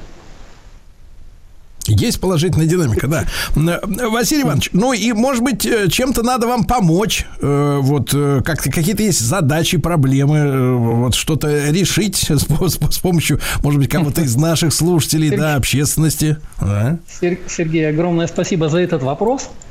Ваш, ваш вопрос, прежде всего, меня я обязан поблагодарить тех людей и организаций, и бизнеса, и наших коллег из других э, направлений за помощь. Мы не одиноки, нам многие помогают. Но, разумеется, нам э, помощь нужна. И вы знаете, эта помощь может быть э, самая простая, на мой взгляд, это волонтерство. У нас построен целый городок волонтерский.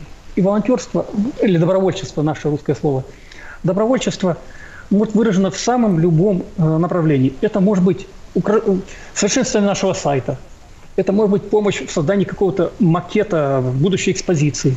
Это, это э, работа на тропе по ремонту троп для посетителей. Э, Самые разные направления. У нас э, очень э, серьезная инфраструктура, очень много задач. Я вот перечислил вам и наука, и экопросвещение. Кстати говоря, и сохранение историко-культурного наследия. Если такое у нас мы сейчас э, имеем значительную помощь от, например, железнодорожников в сохранении историко-культурной части, а именно Байкальской переправы. Значит, на нашем сайте замечательный э, раздел есть по, по данной теме. И, конечно, я не буду называть, потому что это реклама называется, но даже наших соболей, которых мы содержим, из клетки, из клеточных взяли, подчеркиваю, клеточных, не из природы, содержат наши спонсоры из бизнеса. Это огромная помощь. И, разумеется, Се- Сергей, э, вы знаете, самое главное, что я хотел сказать, нужна общественная поддержка заповедного дела. Не только нашего заповедника. Если будет поддержка, будет э, и сохранение природы. Я вообще считаю, что, вот, знаете, у нас должны быть какие-то национальные идеи. Так вот, сохранение природы и заповедники как э, одна из высших форм сохранения. Согласен. По сути дела, Согласен, на, да. на острие. Согласен. Василий Иванович Сутула, директор Байкальского государственного заповедника. И этот заповедник мы сегодня поздравляем с днем рождения. Спасибо большое.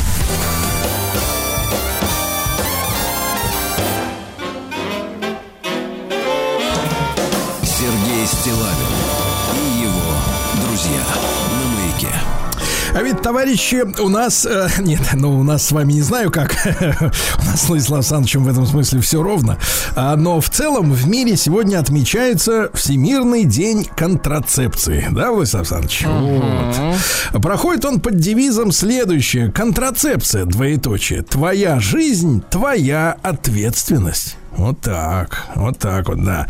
Ну и о ситуации с этой историей мы сегодня поговорим и о развитии так называемых, э, как говорится, технологий, методов и, собственно говоря, пограничная с этим история с заболеваемостью, потому что иногда смотришь новости и врачи бьют тревогу, говорят, что распространяется зараза, вот, и что с этим, так сказать, тоже, тоже делать, как э, в том числе новые поколения все это переживают. С нами сегодня Любовь Владимировна Ерофеева, врач-акушер-гинеколог, специалист общественного здравоохранения и здоровья. Любовь Владимировна, доброе утро. Здравствуйте. Да. Здравствуйте, доброе утро. Да, Любовь Владимировна, ну, доводилось э, читать э, в новостных лентах, ну, это на совести, конечно же, журналистов, они э, не являются профессионалами в медицинской области, а новости, тем не менее, про медицину активно распространяют. И с вашей помощью, может быть, опровергнем эту тему, да? Например, вот говорится о том, что, ну, некоторые морщатся при произнесении этих слов, они говорят, ну, как-то оно не очень приличное, Сергей. Ну, а слово-то есть, что, ку- куда? Вот говорят, что доминирующим по-прежнему является презерватив. Вот, на, на Да, так сказать, да, среди, среди российских участников процесса, так сказать, насколько вы эту, а, значит, вот картину подтверждаете, Любовь Владимировна? Да, я абсолютно эту картину подтверждаю. И вообще хочу сказать, что почему-то наши российские женщины предпочитают, чтобы предохранялись в основном мужчины. То есть ведущими методами контрацепции у нас является мужской презерватив и прерванный половой акт, который тоже напрямую зависит только от мужчины. Но если прерванный половой акт вообще контрацепцией не является, то есть его эффективность равна, э, если бы э, пара не предохранялась, вот эффективность была бы такая же, то у презерватива, конечно, эффективность выше. Э, Где-то 15 пар забеременеют в течение года, если вот они будут пользоваться только презервативами. Вообще ничего стыдного в этом я не вижу. Современный человек, он увлечен здоровым образом жизни. Но здоровый образ жизни – это не только грамотное питание, занятия физическими упражнениями, увлечение спортом. Это еще и грамотное контрацептивное поведение. Поэтому, несмотря на то, что ведущие оба мужчины, э, надо сказать, что у меня женщинам месседж, сообщение, что, дорогие женщины, самостоятельно современные методы контрацепции вы себе подобрать не сможете без участия э, хорошо образованного врача. Это врачебные процедуры. И это методы наиболее эффективные, которые назначает врач и контролирует врач.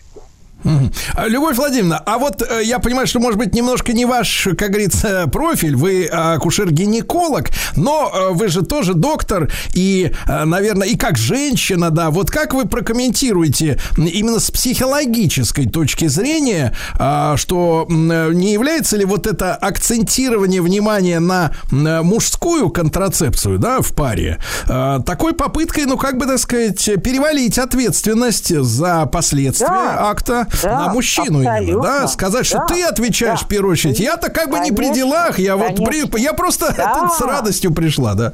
Вы Да. зрите в корень. А, в а с чем это, Любовь Владимировна, а с чем это тогда связано? Вот именно это желание, ну, как бы адресовать общественную э, ответственность именно партнеру, а самой как-то вот немножко э, отойти в сторонку, так скажем.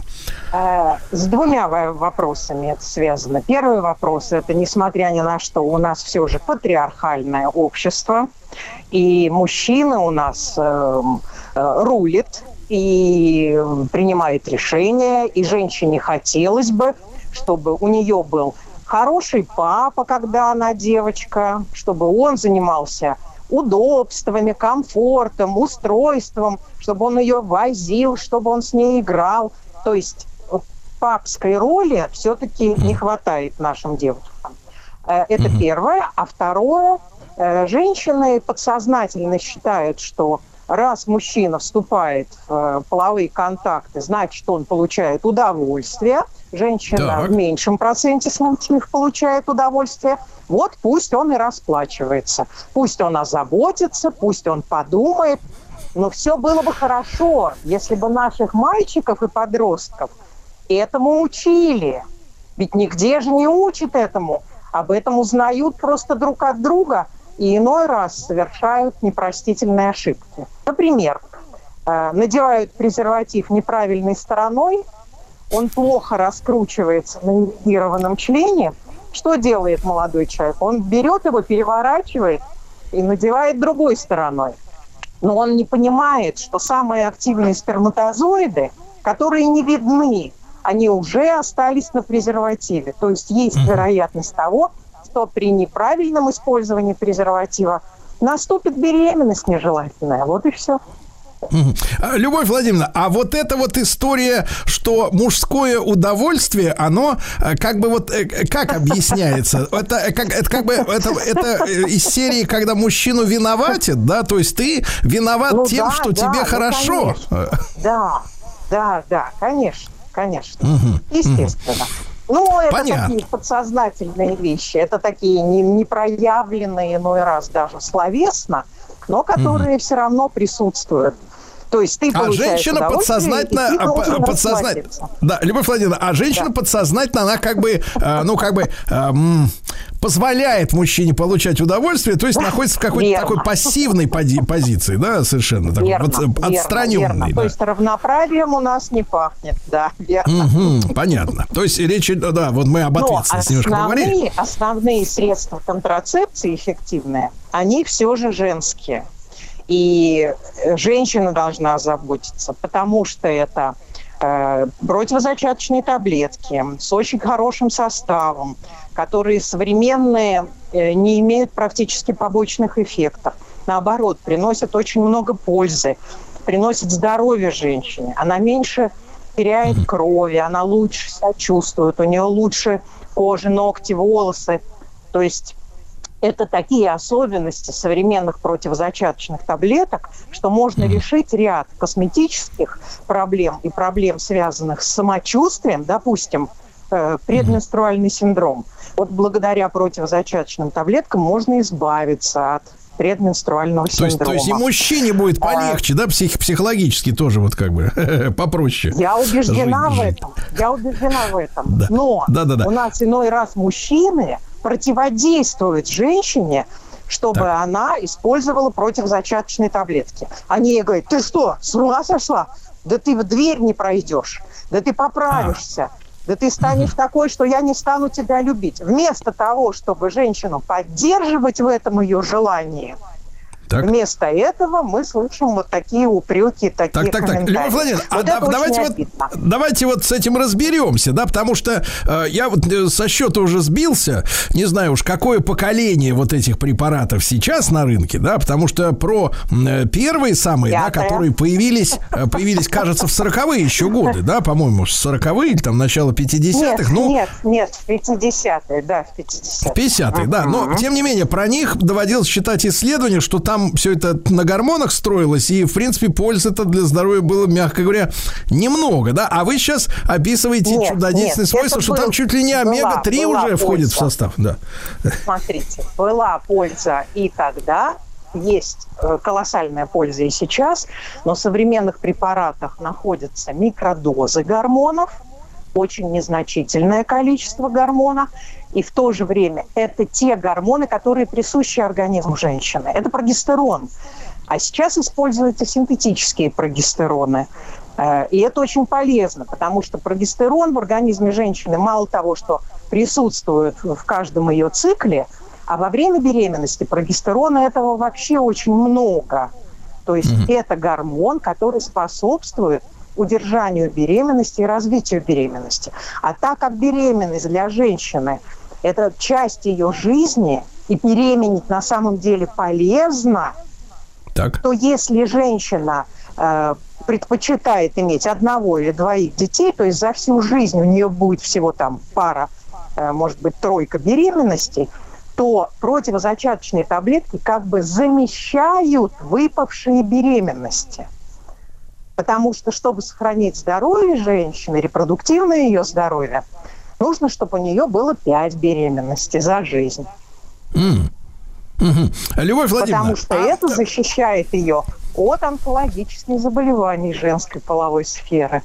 Ага. Любовь Владимировна, а вопрос, вопрос. А если, например, ну, пара, э, так сказать, договорилась, э, договорилась, да, потому что иногда слышишь истории, что вот, мол, э, так сказать, не могут завести ребеночка, а потом оказывается, что она, э, женщина, значит, тайно принимала таблеточки, да, вкусные. Но это ладно, это, Ну, надеюсь, бывает, надеюсь, да. частности, надеюсь, частности. Недоверие среди пат- партнеров, понятно. Вот, но, а если, например, вот они по обоюдному согласию, так сказать, вот э, применяли такой метод, да, а потом ре- решили, что пора, вот купили гараж, автомобиль, дачу, семья, значит, квартиры, пять комнат, да, пора заводить детей. Сколько должно пройти времени между принятием этого решения и тем, что вот после э, какого-то периода приема этих таблеток женщина готова забеременеть естественным путем?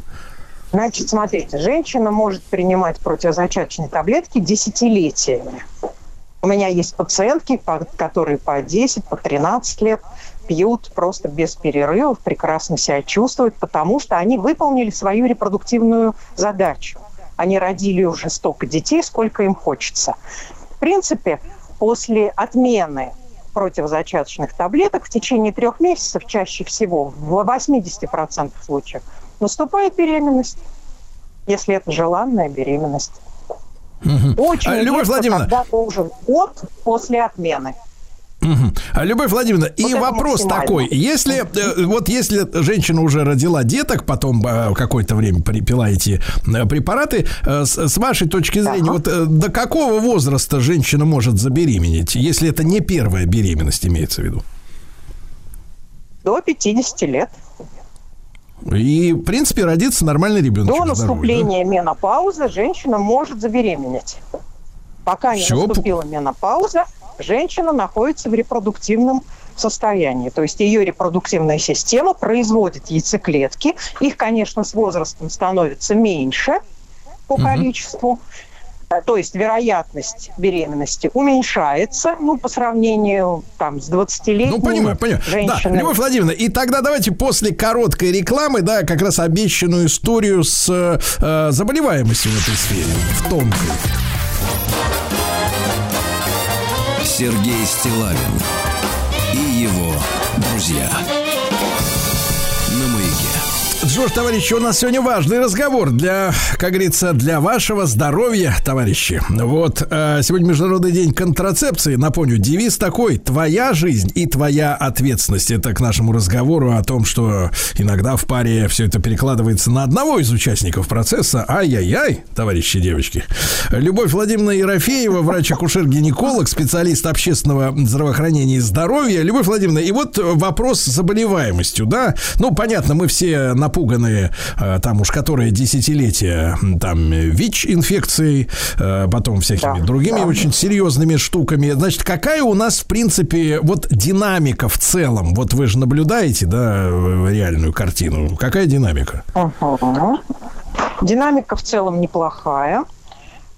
Все же наиболее сексуально активные группы населения у нас знают, что такое презерватив. И если мы возьмем 100 пар, то 52 пары используют презерватив и в качестве контрацептивного средства, как я уже сказала, не самого надежного, но и в большей мере в качестве защиты от инфекций, передаваемых половым путем, что очень хорошо. Это очень хорошо, потому что презерватив защищает и от э, вирусных инфекций, таких как ВИЧ. А, Любовь Владимировна, а вот вред для здоровья человека, помимо, э, со- соответственно, симптомов, э, с которыми, э, сказать, люди знакомы не понаслышке, либо, так сказать, по литературе и кино. Вот. А, Тем не менее, какой, какую опасность именно репродуктивному здоровью несут вот инфекции, скажем так, всевозможные, которые, о которых мы сегодня говорим? Спасибо вам за этот вопрос. Спасибо вам за этот вопрос, потому что он очень важный. Дело в том, что подавляющее э, число э, инфекций, передаваемых половым путем, протекает незаметно. Мы говорим по-медицински латентно, то есть скрытно. Очень долго нет никаких проявлений, а заболевание уже может быть. И при банальных э, симптомах, таких как э, какие-то не очень понятные выделения, зуд, жжение, на самом деле может уже идти очень активный процесс. И вот эти процессы по ряду инфекций приводят к бесплодию у женщин. Вот ведь что неприятно в инфекциях, передаваемых половым путем. Видите, мы их уже не, не называем болезни, потому что это не болезнь, а это как бы носительство. Но это носительство из-за того, что это инфекция, специфическая инфекция, не банальная инфекция, которая живет у нас на коже, на пальцах. Это коки, различные коки, стрептококи, стафилококи. А, а это специфические инфекции. Это хламидия, это гонорея, это листицы, это еще целый, в общем, список э, неприятностей. Так вот, некоторые из них приводят к полному бесплодию у женщин. То есть их трубы перестают функционировать. Воспалительный процесс в трубах приводит к трубному бесплодию. И такие женщины, к сожалению, смогут забеременеть э, только в случае использования вспомогательных репродуктивных технологий, то есть ЭКО, так называемый ребенок из, э, из пробирки. Когда э, подсадка эмбриона осуществляется сразу полость матки, подготовленной специальным образом женщины. А, Любовь Владимировна, а те же самые, те же самые инфекции, да, вот эти вот заболевания, да, которые ведут к неизлечимой э, потере, ну, по крайней мере, э, естественного, естественной беременности, да, вот, а, а на мужчину в этом смысле а, а, они вот эта зараза воздействует таким же образом, что, что мужчина становится бесплодным. А, Да, есть и такие, конечно, случаи, но чаще всего бесплодие мужчин а, у нас ассоциируется с тем, что мальчик переболел а, инфекционным паротитом или свинкой в детстве.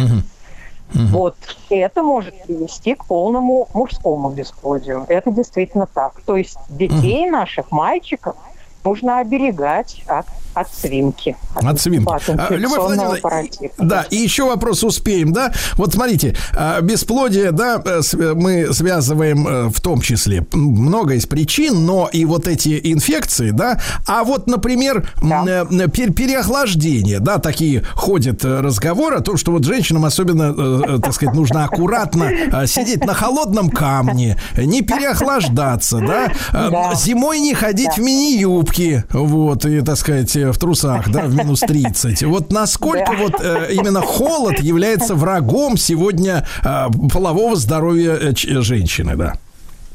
Ну, я бы сказала так, что холод – это э, иногда это оздоравливающие процедуры, когда это грамотно, а вот когда э, человек просто выбирает легкую одежду в то время, когда уже зима и холод, и мы в таком климатическом клим... мы в такой климатической зоне живем, что нам голые животы, голые пупки и очень сильно короткие юбки, конечно, э, вызывают оторопь иной раз при минусовой температуре. Это провоцирующий фактор. То есть холод сам по себе, он провоцирует э, инфекции, которые живут, э, как бы То есть он их укрепляет, да, он им э, при, придает Он бодрости, скажем так, бодрость. Он их подстегивает.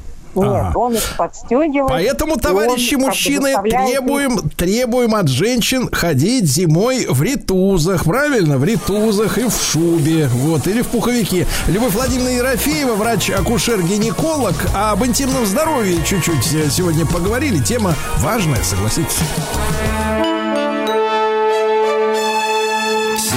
Стилавин и его друзья на маяке.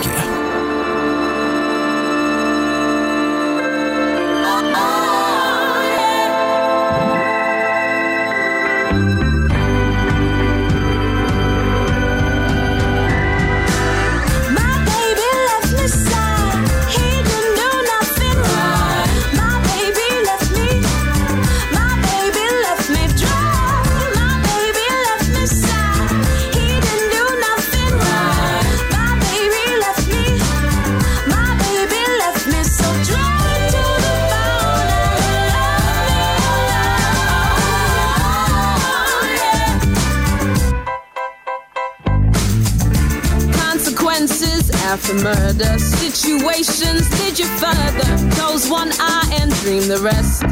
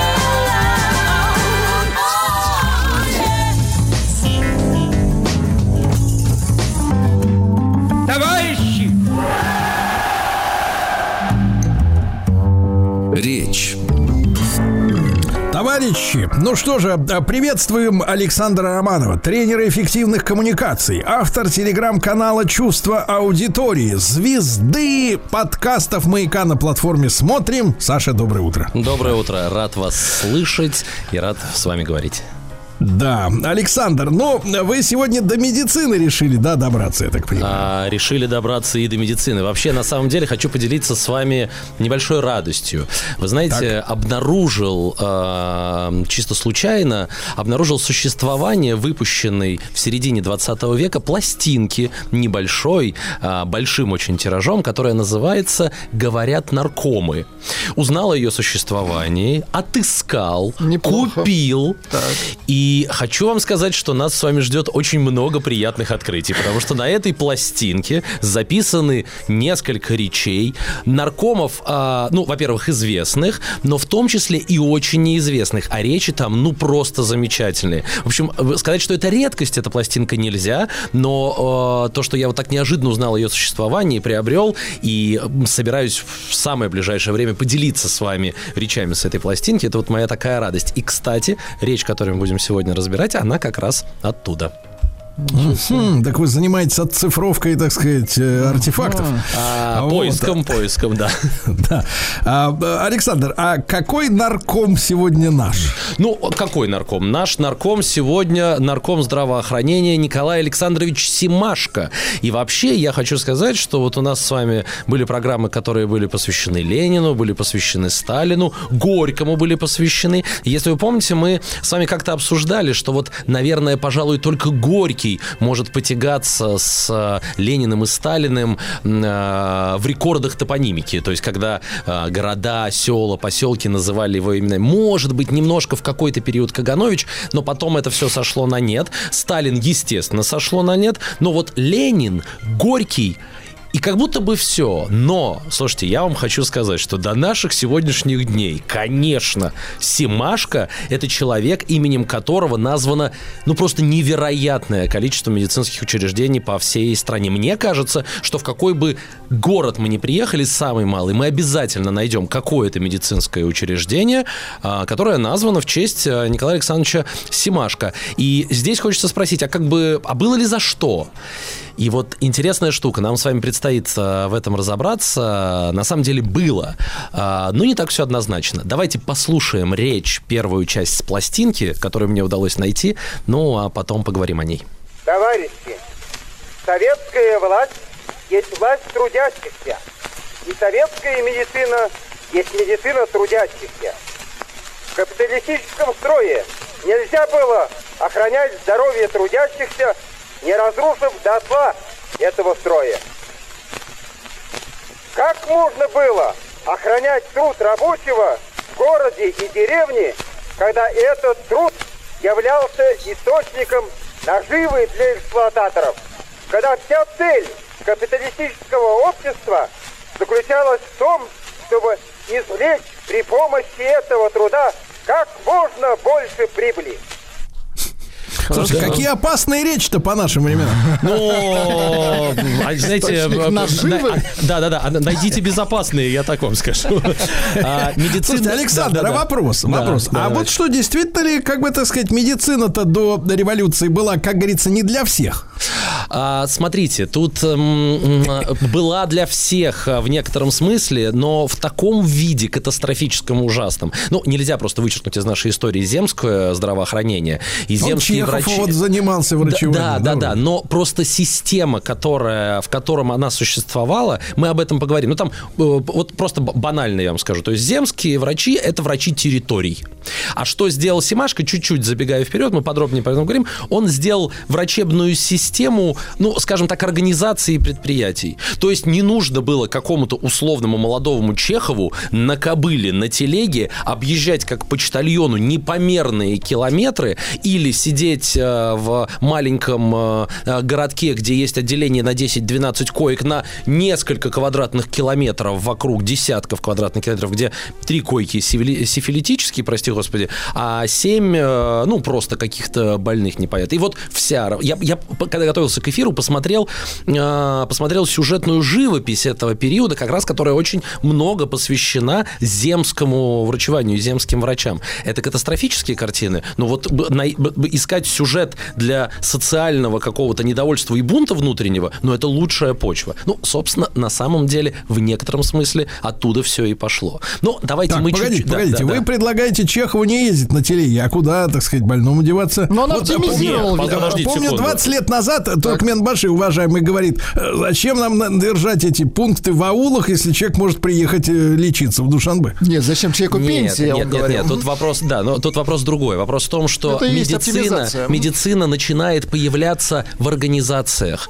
То есть она начинает появляться в детских садах, в школах, а, в, на предприятиях. То есть уже само предприятие начинает нести ответственность за работника и за гигиену, санитарию и прочие прочие вещи внутри организации. И То это, есть кстати, работаешь и лечишься. ну, это- ты, ты, ты как, как? Ты каждый день там оказываешься. Ну, проще окучить Конечно, предприятие, конечно, чем отдельные, отдельные, адреса. да. Ну, конечно, а самое главное, а самое главное, самое главное, что напрочь отрицается ам, частная практика. То есть вся медицина финансируется из бюджета государства. Это вопрос, который вопрос. Элиточку прикрыл. Да, тут как бы нужно много а, думать, и знать. Но я хочу сказать, что в мире существует четыре концепции здравоохранения. Ну, то есть вот четыре мировых концепции. Первая а, немецкая, которая построена на, а, на, на страховании. А, в, как, ну, понятно, о чем идет речь, да? Вторая американская, которая тоже построена на а, страховании, но другого типа, она более добровольное страхование. То есть Да, называется немецкая- Обама Кер. Совершенно верно. А, Ну, то есть она только появилась значительно раньше. Она появилась значительно раньше, а Обама пытался ее реанимировать на рубеже 20 и 21 века. И точно так же, как и тогда, не смог, по большому счету, ничего сделать, потому что эта частная практика стала таким жестким эм, забором и такой жесткой защитой, что не пустил никого. Третья, британская, которая, кстати, сформировалась на основах системы, которую разработал Симашко. И четвертая, это система Симашко. И в этом смысле, на самом деле, я хочу сказать, что система здравоохранения Симашко, ну, пожалуй, эм, пожалуй, одной из самых нерушимых э, созданных систем, которая до сих пор существует. То есть, э, спор- Александр, Да. получается, э, если в Англии э, система Симашка, значит, э, группе Битлз негде было лечиться, потому Слушайте, что ну они она- не работали. Нет, но она, нет, она немножко, она не от немножко трансформирована была. Я уж сейчас точно не скажу, но, конечно, элементы, э, элементы эм, частного, частного капитала и страховой медицины, они там присутствовали. Но, п- по-моему, там, конечно, заигрывалась история с именно с предприятиями и именно с вот этой вот веерной системой. Но давайте все-таки о Николае Александровиче Симашко чуть-чуть. Тут тоже есть много интересных фактов. Вернемся немного в его детство. А, Вырос он под Липецком, но тут интересная, в общем, деталь. Во-первых, у него в гимназических друзьях был не кто-нибудь, а сам Пришвин. Они с ним дружили. И вот Пришвин в своих воспоминаниях говорит, а, произносит такую фразу. Он говорит, что а, я уверен, мол, что самые жестокие и самые романтические поступки человека определены его детством. И вспоминал в этот момент, как они вместе с Николаем Симашко достали ружье, лодку и убежали по, по реке на поиски страны Азии. Вот такая у них была мечта. В сторону Азии двигались. В общем, их через несколько дней, их по путешествия, изловил становой пристав. Правда, хорошо обошелся. Накормил, напоил чаем, а, согрел, но вернул домой. И, в общем, Пришвину очень хорошим человеком показался этот становой. А вот Симашко показался уж больно надменным и своенравным. И Симашко сказал такую фразу. «Бежали в Азию, приехали в гимназию». И, и вот это хороший фильм такой. И с тех пор стал непримиримым борцом с царским режимом Николай Александрович Симашко. И вообще, на самом деле, вся То есть, жизнь... смотрите, одна и та же ситуация на двух разных людей повлияла по-разному. Да, ну один ну, что дальше делал? Книги писал для детей, а другой... А другой лечил весь э, народ. Весь народ, да, медицину создавал. Но тут вопрос другой. Тут вопрос, конечно, надо посмотреть на Симашко как на революционера. Почему? Потому что, эм, потому что это, конечно, очень большая часть его жизни. И для меня здесь очень интересен период его жизни, который прошел в Нижегородском, эм, в Нижегородском, уе- в Нижегородском уезде. Да? А, почему? Потому что я сам родом из Нижнего Новгорода, мне это просто близко и интересно. И у нас, кстати, культ Симашко существует. Но здесь интересно разобраться, а что же там было. Ну, вот посмотрим. Приезжает Симашко в Нижний Новгород, становится медико-санитарным, э, ну, короче, сан- санитарным врачом. Это вообще, на самом деле, на тот период довольно большая редкость. И э, редкость не в том смысле, что уникальная какая-то штука, но как бы этому большого внимания не уделяли. Вдруг разражается какая-то эпидемия. А эпидемия тогда, это, знаете, плевое дело. Ну, просто направо-налево. Подозревают сибирскую язву. Где-то в Горбатовском уезде сибирская язва. Естественно, все отмахиваются, говорят, не-не-не, мы туда не поедем. Симашка вызывается и едет туда. Проводит тщательно а, анализы, наблюдения и выясняет, что дело это вообще не в сибирской язве, а в скарлатине. Хотя при этом говорит, от, куда он поехал, где эта э, вспышка-то была, она была на кожевенном производстве. И он тогда, вот нам сейчас, друзья, кажется это вообще смешным, да, а он сделал фактически открытие. Он сказал, что зараза И вирус передается не только воздушно-капельным путем, но и при рукопожатии. То есть, если вы, ребята, руки мыть не будете, точнее, не так, не так, не так. Если вы, ребята, будете мыть руки, потому что, естественно, никто не мыл, то есть шанс предохраниться и как бы защитить себя. И это, представляете, это открытие. Человек говорит, ребят, не просто воздушно-капельным, а вот через прикосновение. И это было, ну... Дальше эпидемия сыпет, сыпет, сыпет по городам и весям. Он переезжает из одной в другую, а, лечит сам бесстрашно, становится еще и акушером. То есть как доктор и как врач. Он очень, ам, ну, отчаянный в хорошем смысле. То Довольно есть он смелый. идет довольно смелый, да, по-настоящему смелый, а, принимает роды, но пишет параллельно статью, которая называется которая называется «Отчерки движения населения» в Сергачском уезде. То есть он постоянно на фоне этой а, болезни, эпидемии и прочих вещей все время подрывает а, революционную работу. И вообще говорят, что в Нижнем Новгороде любое заседание парт-ячейки или где-то, а это начало века, 1904, наверное, там, вот-вот-вот-вот только Начиналось с мытья пятый. рук? Да, ну да, начиналось с мытья. Ну, как ну, хочется сказать, я умываю руки, но вот Симашка в этом смысле совсем не умывал руки. Помыл руки большевик. Совершенно Товарищи, давайте помоем руки сначала. Да. Ну и приходит э, 1905 год, приходит Сормовское восстание. Здесь просто интересный эпизод в жизни Симашка. Обязательно нужно его рассказать. Его сажают в тюрьму.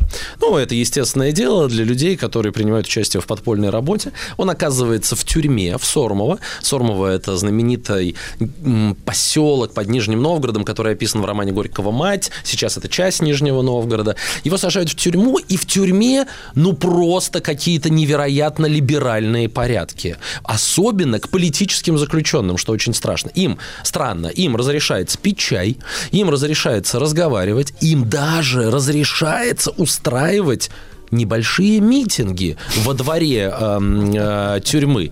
В доказательство этого существует фотография, которую... Митинга? Нет, которую- чаепитие в- во дворе тюрьмы в Остроге, когда, которую сделала одна из посетительниц, жен э, или там, может быть, родственниц, которая пронесла под юбкой фотоаппарат и сфотографировала. Неплохо. В общем, история какая? Политических всячески развращают, дают им возможность делать, что хотят, а вот уголовников-то не особо жалуют.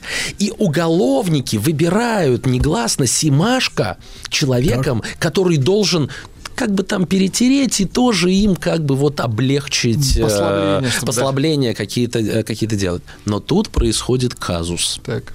Об этом особо в историографии не пишется. Можно, наверное, высказать сомнения и не очень этому доверять, но такая история была.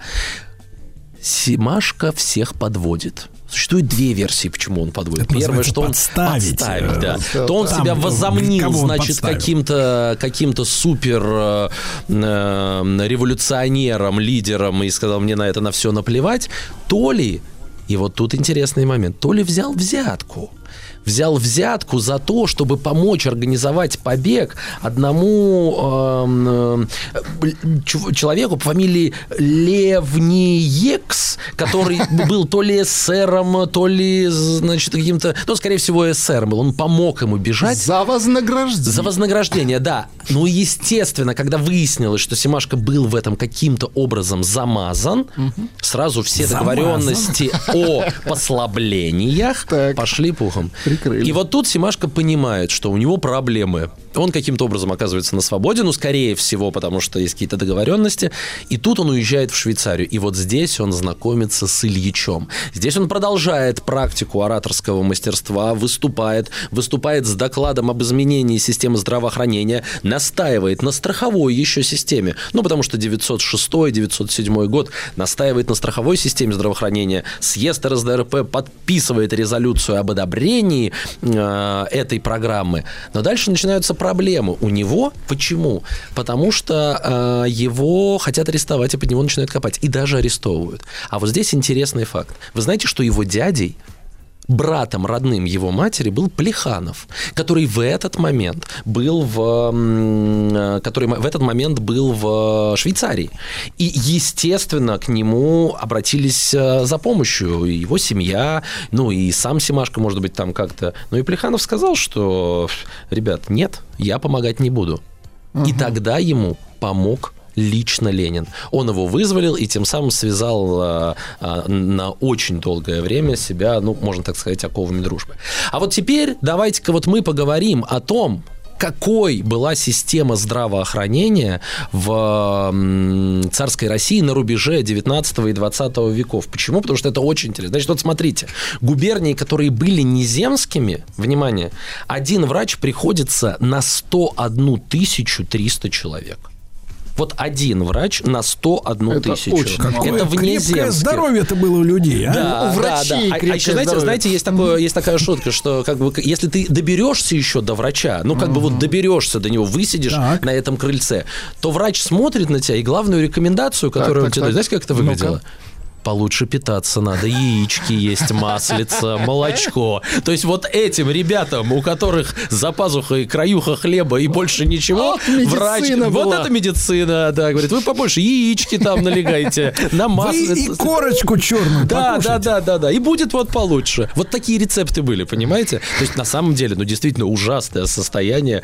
А, Ну, ладно, вы скажете, не, не земские, хорошо. Ну а в земских Орловская например, губерния, на 42 тысячи человек один врач. И вот он должен, то есть он вот, представляете, вот 42 тысячи, вот он к первому заходит, и пока он второй раз до этого первого доедет через эти 42 тысячи. Ну о какой системе здравоохранения можно говорить? Конечно, она была а, ужасной. А бабки-повитухи? Вы что же, Александр? Слушайте, А бабки-повитухи это, традиция? это а знахари? Да нет, все правильно, все Знахари, правильно, все правильно. Но конечно. это, но это было как раз до земской... Ну, нет, не так. Это всегда существовало, но до земской медицины, а, когда не было земских врачей, было вообще только это. Было только знахарство, было только повиту- повитушечество, было только народная медицина. Больше вообще не было ничего. То есть земство ты еще какой-то хоть шаг, понимаете, сделал. Но Вы, вот, Александр, не могу не спросить, у врача когда последний раз обследовали? А, слушайте, ну, по локальным вот вопросам э, бывал тут, ходил. пробку- вот у знахаря, когда вы последний раз А были? вот у знахаря не был, у знах- знахарем не хожу. Зубки-то не побаливают, может, заговорим? Да, можно попробовать. Я, кстати, вообще да. вам хочу сказать, что знаете, в чем одно из революционных э, свершений в семнадцатом году было, когда Семашко стал наркомом здравоохранения. Так. Я вам хочу сказать, что это было первое в мире Министерство здравоохранения. Вы знаете, в каком году в Соединенных Штатах здравоохранение было выделено в отдельное министерство? Когда? Ну, как вы думаете? В 70 Ну, лихо-лихо, в 50-е годы. Только в 50-е годы. А до этого времени не было никакого Министерства здравоохранения. Был э, медицинский... Позор тебе, Слушайте, был Америка, медицинский... позор тебе. Вот.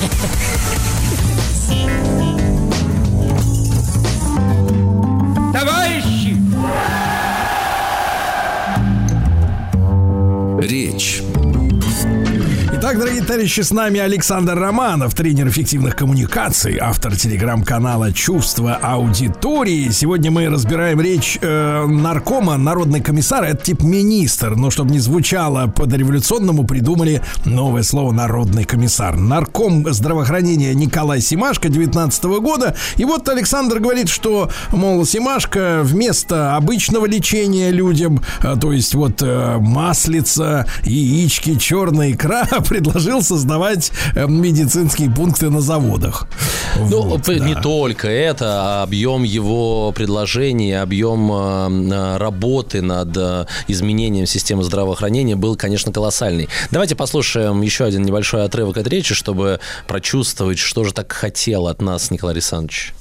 Как можно было говорить, скажем, об улучшении жилищных условий бедноты, когда существовала частная собственность на дома, земли, квартиры, когда рядом с бедняком, загнанным своей семьей в подвалы, жил богач в громадном особняке, и свято охранялась его собственность.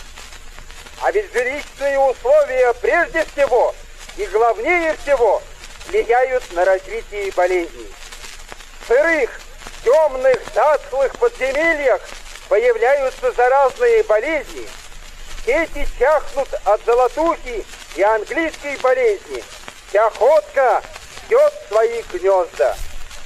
Даже лечением пролетариев капиталистический строй занимался лишь постольку, поскольку нужно было подлечить рабочего, чтобы завтра же опять бросить его в круговорот капиталистической эксплуатации. Вот так вот, Подлечить, понимаете, да подлечить, да и Англи- А бросить, что да. такое вот английская болезнь, Да-да-да, Александр? что это за английское? А, слушайте, я не скажу. Я думаю, что ну какая-то какой-то вариант Какая-то э, какая-то, заразное, да. На самом деле, на самом деле, главной бедой того времени это были заразные болезни, болезни, которые распространялись, как мы выяснили, воздушно-капельным и тактильным путем, и которые, конечно, шли от ужасной антисанитарии, от ужасной грязи и вообще а, Арахит. а, вообще проблема. Ну еще э, а рахит это, да, Рахит. да, ну рахит. Еще, конечно, была большая проблема это туберкулез, но и самая главная проблема была самая главная проблема это детская смертность. Смертность детей до 5 лет. 20% э, детей гибло, и это была просто катастрофа. Кстати, в доказательство, если, может быть, кто-то думает, что Николай Александрович сгущал немножко краски, ну, тоже тут можно сказать, что и Герберт Уэллс сгущал, мы знаем, приезжал и с Лениным дружил. Вот смотрите, как он описывает ситуацию со здравоохранением. В 20 году в, Сове- в России, в советской, а, а, можно представить, что было за три года до этого. Основное наше впечатление от положения в России – это картина колоссального непоправимого краха. История не знала еще такой грандиозной катастрофы. Невозможно достать лекарства и другие аптекарские товары. При простуде и головной боли принять нечего. Нельзя и думать о том, чтобы купить обыкновенную грелку. Поэтому небольшие недомогания легко переходят в серьезную болезнь. Почти все, с кем мы встречались, казались удрученными и не вполне здоровыми. В этой неблагоустроенной, полной повседневных трудностей обстановке очень редко попадается жизнерадостный, здоровый человек. Ну, немножко так, как бы, прижмем глаз немножко так. Да, но в целом понятно, что действительно была очень плохая ситуация. Но давайте вот просто я опишу круг основных проблем, которые были в этот момент э, с здравоохранением. Значит, первое. А, Детская смертность, я уже об этом сказал. За 1905 год из каждой тысячи умерших две трети были детьми в возрасте до 5 лет. Из тыс... две трети, то есть человек умирающих, это были дети до 5 Кошмар, лет. да. Туберкулез. Симашко, кстати, называл эту болезнь пролетарской болезнью. Главным методом э, борьбы, который э, Симашко э, считал действенным в борьбе с туберкулезом, это предоставление нормальных живых условий. То есть тут ведь знаете, какая история? Понятно, что ты строишь систему здравоохранения, но это через это по-настоящему продвигалась возможность улучшить жизнь, улучшить жилищные условия, улучшить питание. Ленин же издал декрет о бесплатном питании детям, предоставлении, вне зависимости от классовой принадлежности их родителей. То есть неважно, кто у тебя родитель, пусть даже буржуин, но ты как ребенок должен получить. Это же легендарная история про Ленина, а, которая культивировалась в Советском Союзе, когда он на полях написал что бы еще для детей такого сделать? И поставил точку. Дальше. А, Абсолютно, абсолютно... Подходит, кстати, и для фильма ужасов. Ну, законного сделать Законного сделать, да, да, да, да. А, Значит, вот вы про предприятия мы тут с вами говорили. Конечно, конечно, очень сильный травматизм был на предприятиях. И, как и говорит Симашко в своем вот отрывке и выступлении, что выгодно было а, быстренько подлечить и снова бросить назад. Значит, на предприятиях создаются медсанчасти, а, организуются пункты неотложной помощи, проводится профилактика, лечение профессиональных заболеваний, выделяются профессиональные заболевания в зависимости от того, чем а, занимается рабочий, внедряются вакцины. Да, вакцинирование было при царе э, в дореволюционной России, но здесь э, история становится по-настоящему масштабной и открываются новые вакцины, то есть делается... А скажите, пожалуйста, а вот не появились ли антиваксеры? Там-то, э, слушайте, я думаю, что я думаю, что антиваксером был только тот, кому не досталось, понимаете? Вот, вот тот и был антиваксер. А так, на самом деле, я думаю, люди рады были не болеть. И, и вот еще одна проблема. Но тут, знаете, тут вне времени, Николай Александрович. Пьянство и курение. Он говорит, что пьянство и культура вот два понятия, взаимно исключающие друг друга. Как лед и огонь, свет и тьма. Можно сказать, что сколько мужья выпили водки, столько и Жене, их жены и дети Не пролили, допили. пролили слез. Подождите, ну вы что? Да, да. А вот слушайте, а вот слушайте, что Симашко пишет в отчете после обследования. Это на самом деле целая программа была. Он обследовал все кабинеты наркомов, руководителей партийных, и в том числе кабинет Ленина. Вот слушайте. там жучки? Так, Вот слушайте, что пишет. Да, вот, вот, вот, что пишет Симашко после обследования кабинета Ленина. В кабинете товарища Ленина также чистота весьма недостаточна. На шкафах, печках и на листах пальм, кстати, пальм, Пальма у него. находится, находящихся в кабинете. Масса пыли, по углам потолка затянута паутиной, в коридоре стоит сломанный железный шкаф с пеплом, пылью и костями из-под мяса. Да что? Ай-яй-яй-яй, А из-под я боял- боялся, что, боялся, что вы скажете, что в кабинете Владимира Ильича нашли грибницу. Да, слушайте, но это мы с Кости вами из-под куда? мяса людей. Вот было бы еще хуже. Да, в общем, э, ну, это вот, это, в Откройте кабинете шкаф, мы Ленина, что будем вы- кидать туда кости. Да, да, да, да, примерно так. Я подумал о том же самом. То есть, что вы хотите от страны, где, понимаете, в кабинете руководителя, в Такой, железном что шкафу. бы еще для детей сделать? Да, ну как еще борются? Что придумывают? Естественно, идут Ну-ка. через культуру. Придумывают э, санпроцветы так называемую живую газету. Что это такое? Живая газета такие балаганные, ну как бы балаганные постановки, которые высмеивают э, э, грязнуль, В высмеивают доступной в форме. доступной форме, совершенно верно. И даже я прочитал, существует версия, хотя нигде, только в одном источнике нашел, нигде не нашел подтверждения, что мой дадыр был заказан, Заказной? Сима, заказной был мой дадыр, потому что это тоже было частью программы на... Но, кстати, я вам хочу сказать, что буквально через 3-4 года после, особенно гражданской войны, ситуация резко изменилась. Просто, возможно, повышение санитарных норм, соблюдение санитарных норм мгновенно стало и привела к э, результату и очень сильно э, изменила ситуацию. Но э, на фоне здравоохранения между Лениным и Семашко был конфликт. Вот, например, отрывок из письма э, Ленина, который он пишет Семашко. Товарищ Семашко, подписав сегодня решение Малого СНК о двух миллиардах на чистку Москвы и прочитав положение Наркомздрава о неделе оздоровления жилищ, я пришел к выводу, что мои подозрения насчет полной негодности постановки всего этого дела усиливаются. То есть получается, что деньги выделялись, а сомнение у Ленина было. То есть воровались, а, и в то время были Так сомнения. привычка уже в камере-то сидел уже, Ну, так сказать. Там, кстати, есть легенда про то, как он а, а, сколько-то там, две тысячи, что ли, золотых монет грузинским грузинской ячейкой у, царской, а, у царского поезда отбитых, где-то там они растворились и где-то они потерялись. Были, в общем, вопросики к Семашко. Но он, на самом деле, Ленин, в общем, пристально очень это а, изучает. Дотошно спрашивает, а где? Срочно просит предоставить отчет, но Справедливости ради, надо сказать, что это письмо в своих воспоминаниях приводит сам Семашко и говорит, посмотрите, мол, Ленин, какой Видимо, это внимательный, мелочь, да? какой, э, какой тщательный и как, значит, э, глубоко погружается в вопрос. Я ему, мол, все предоставил, я ему за все ответил, и я, э, как бы, ну, тут э, вопросов нет. Но самое интересное, что и Семашко тоже Ленину писал, и тоже в некотором смысле некоторые претензии Так, так, предъявлял. так. Вот и это- такое тоже было. Ну, во-первых, он писал ему о том, что эм, в период гражданской войны, о том, что задерживали медицинский поезд и требовал пропустить, потому что они, ну, прости господи, за двое суток проехали всего 119 верст. Ну, шутка ли? А дети страдают, все страдают, просил. И Ленин подписал, потребовал пропустить его ближе, но есть еще одно интересное письмо секретное, которое написал Симашко Ленину. Об этом давайте поговорим через несколько мгновений буквально. Секретное письмо Ленину, а? Наверняка про кости. Ай.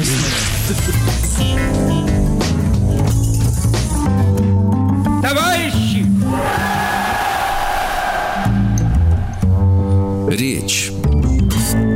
Итак, наш сегодняшний герой Николай Симашко, э, министр здравоохранения, первый советский, Александр Романов, э, автор телеграм-канала «Чувство аудитории», тренер эффективных коммуникаций, вскрывает правду, вернее, тайну о письме Ленина. Ох, да-да-да, вскрывает. Тут, кстати, слово для следующей, следующего нашего эпизода очень, а, так, ну, не сказать, чтобы очень сильно подходящее, но сейчас обсудим. Значит, давайте, секретное письмо пишет Симашко Ленину, секретно, членам Политбюро, товарищу Ленину. Уважаемые товарищи, недавно закончившийся Всероссийский съезд врачей проявил настолько важные и опасные течения в нашей жизни, что я считаю нужным не оставлять членов Политбюро в неведении. Дальше он говорит, что некоторые товарищи предлагают вернуться к вопросам страхования добровольного в том числе, предлагают вернуть, черт побери, земство, называет фамилии, перечисляет и в конце э, пишет, что же касается изъятия верхушки врачей, э, выступавших на съезде, перечисления фамилий, то этот вопрос надо согласовывать с ГПУ. На каких основаниях, административных или судебно-следственных, не создать бы популярности их выходкам, имея в виду, что больше съездов не предвидится. А дальше резолюция Ленина. Смотрите, что он пишет. На обороте этого письма Ленин пишет резолюцию товарищу Сталину. Я думаю, надо строго уже секретно, не размножая, показать это и Дзержинскому, и всем членам Политбюро и вынести директиву. Поручается Дзержинскому при помощи Симашка выработать план мер и доложить Политбюро в две недели.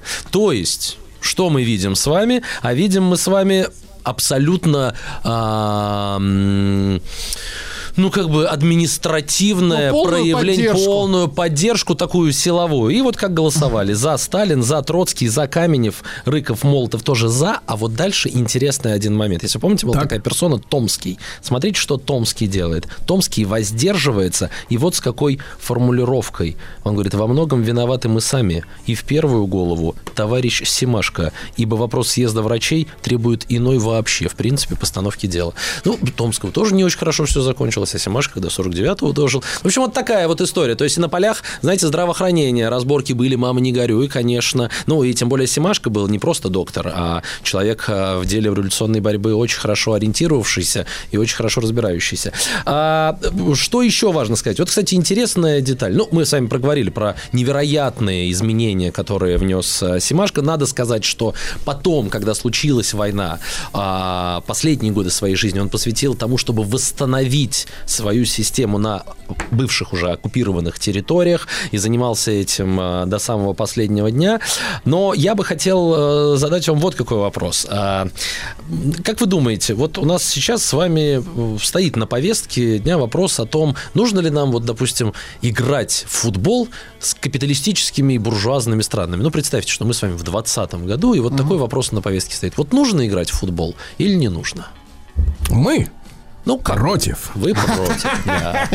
Но, Но, но. с возможностью навалять. Вот так Понятно, вот. вот так вот. Значит, смотрите, такая дискуссия в 20-х годах прошлого века действительно существовала. И, как мы знаем, ни Ленин, ни Сталин не поддерживали ни в коем случае вообще возможности социалистическим командам спортивным встречаться с буржуазными. А вот что на этот счет говорил товарищ Симашко. Вот это очень любопытно. А Симашко говорил так. ребята, мы с вами марксисты, а не метафизики.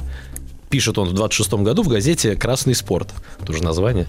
Все вопросы решаем применительно к конкретной обстановке. Мы рассматриваем так.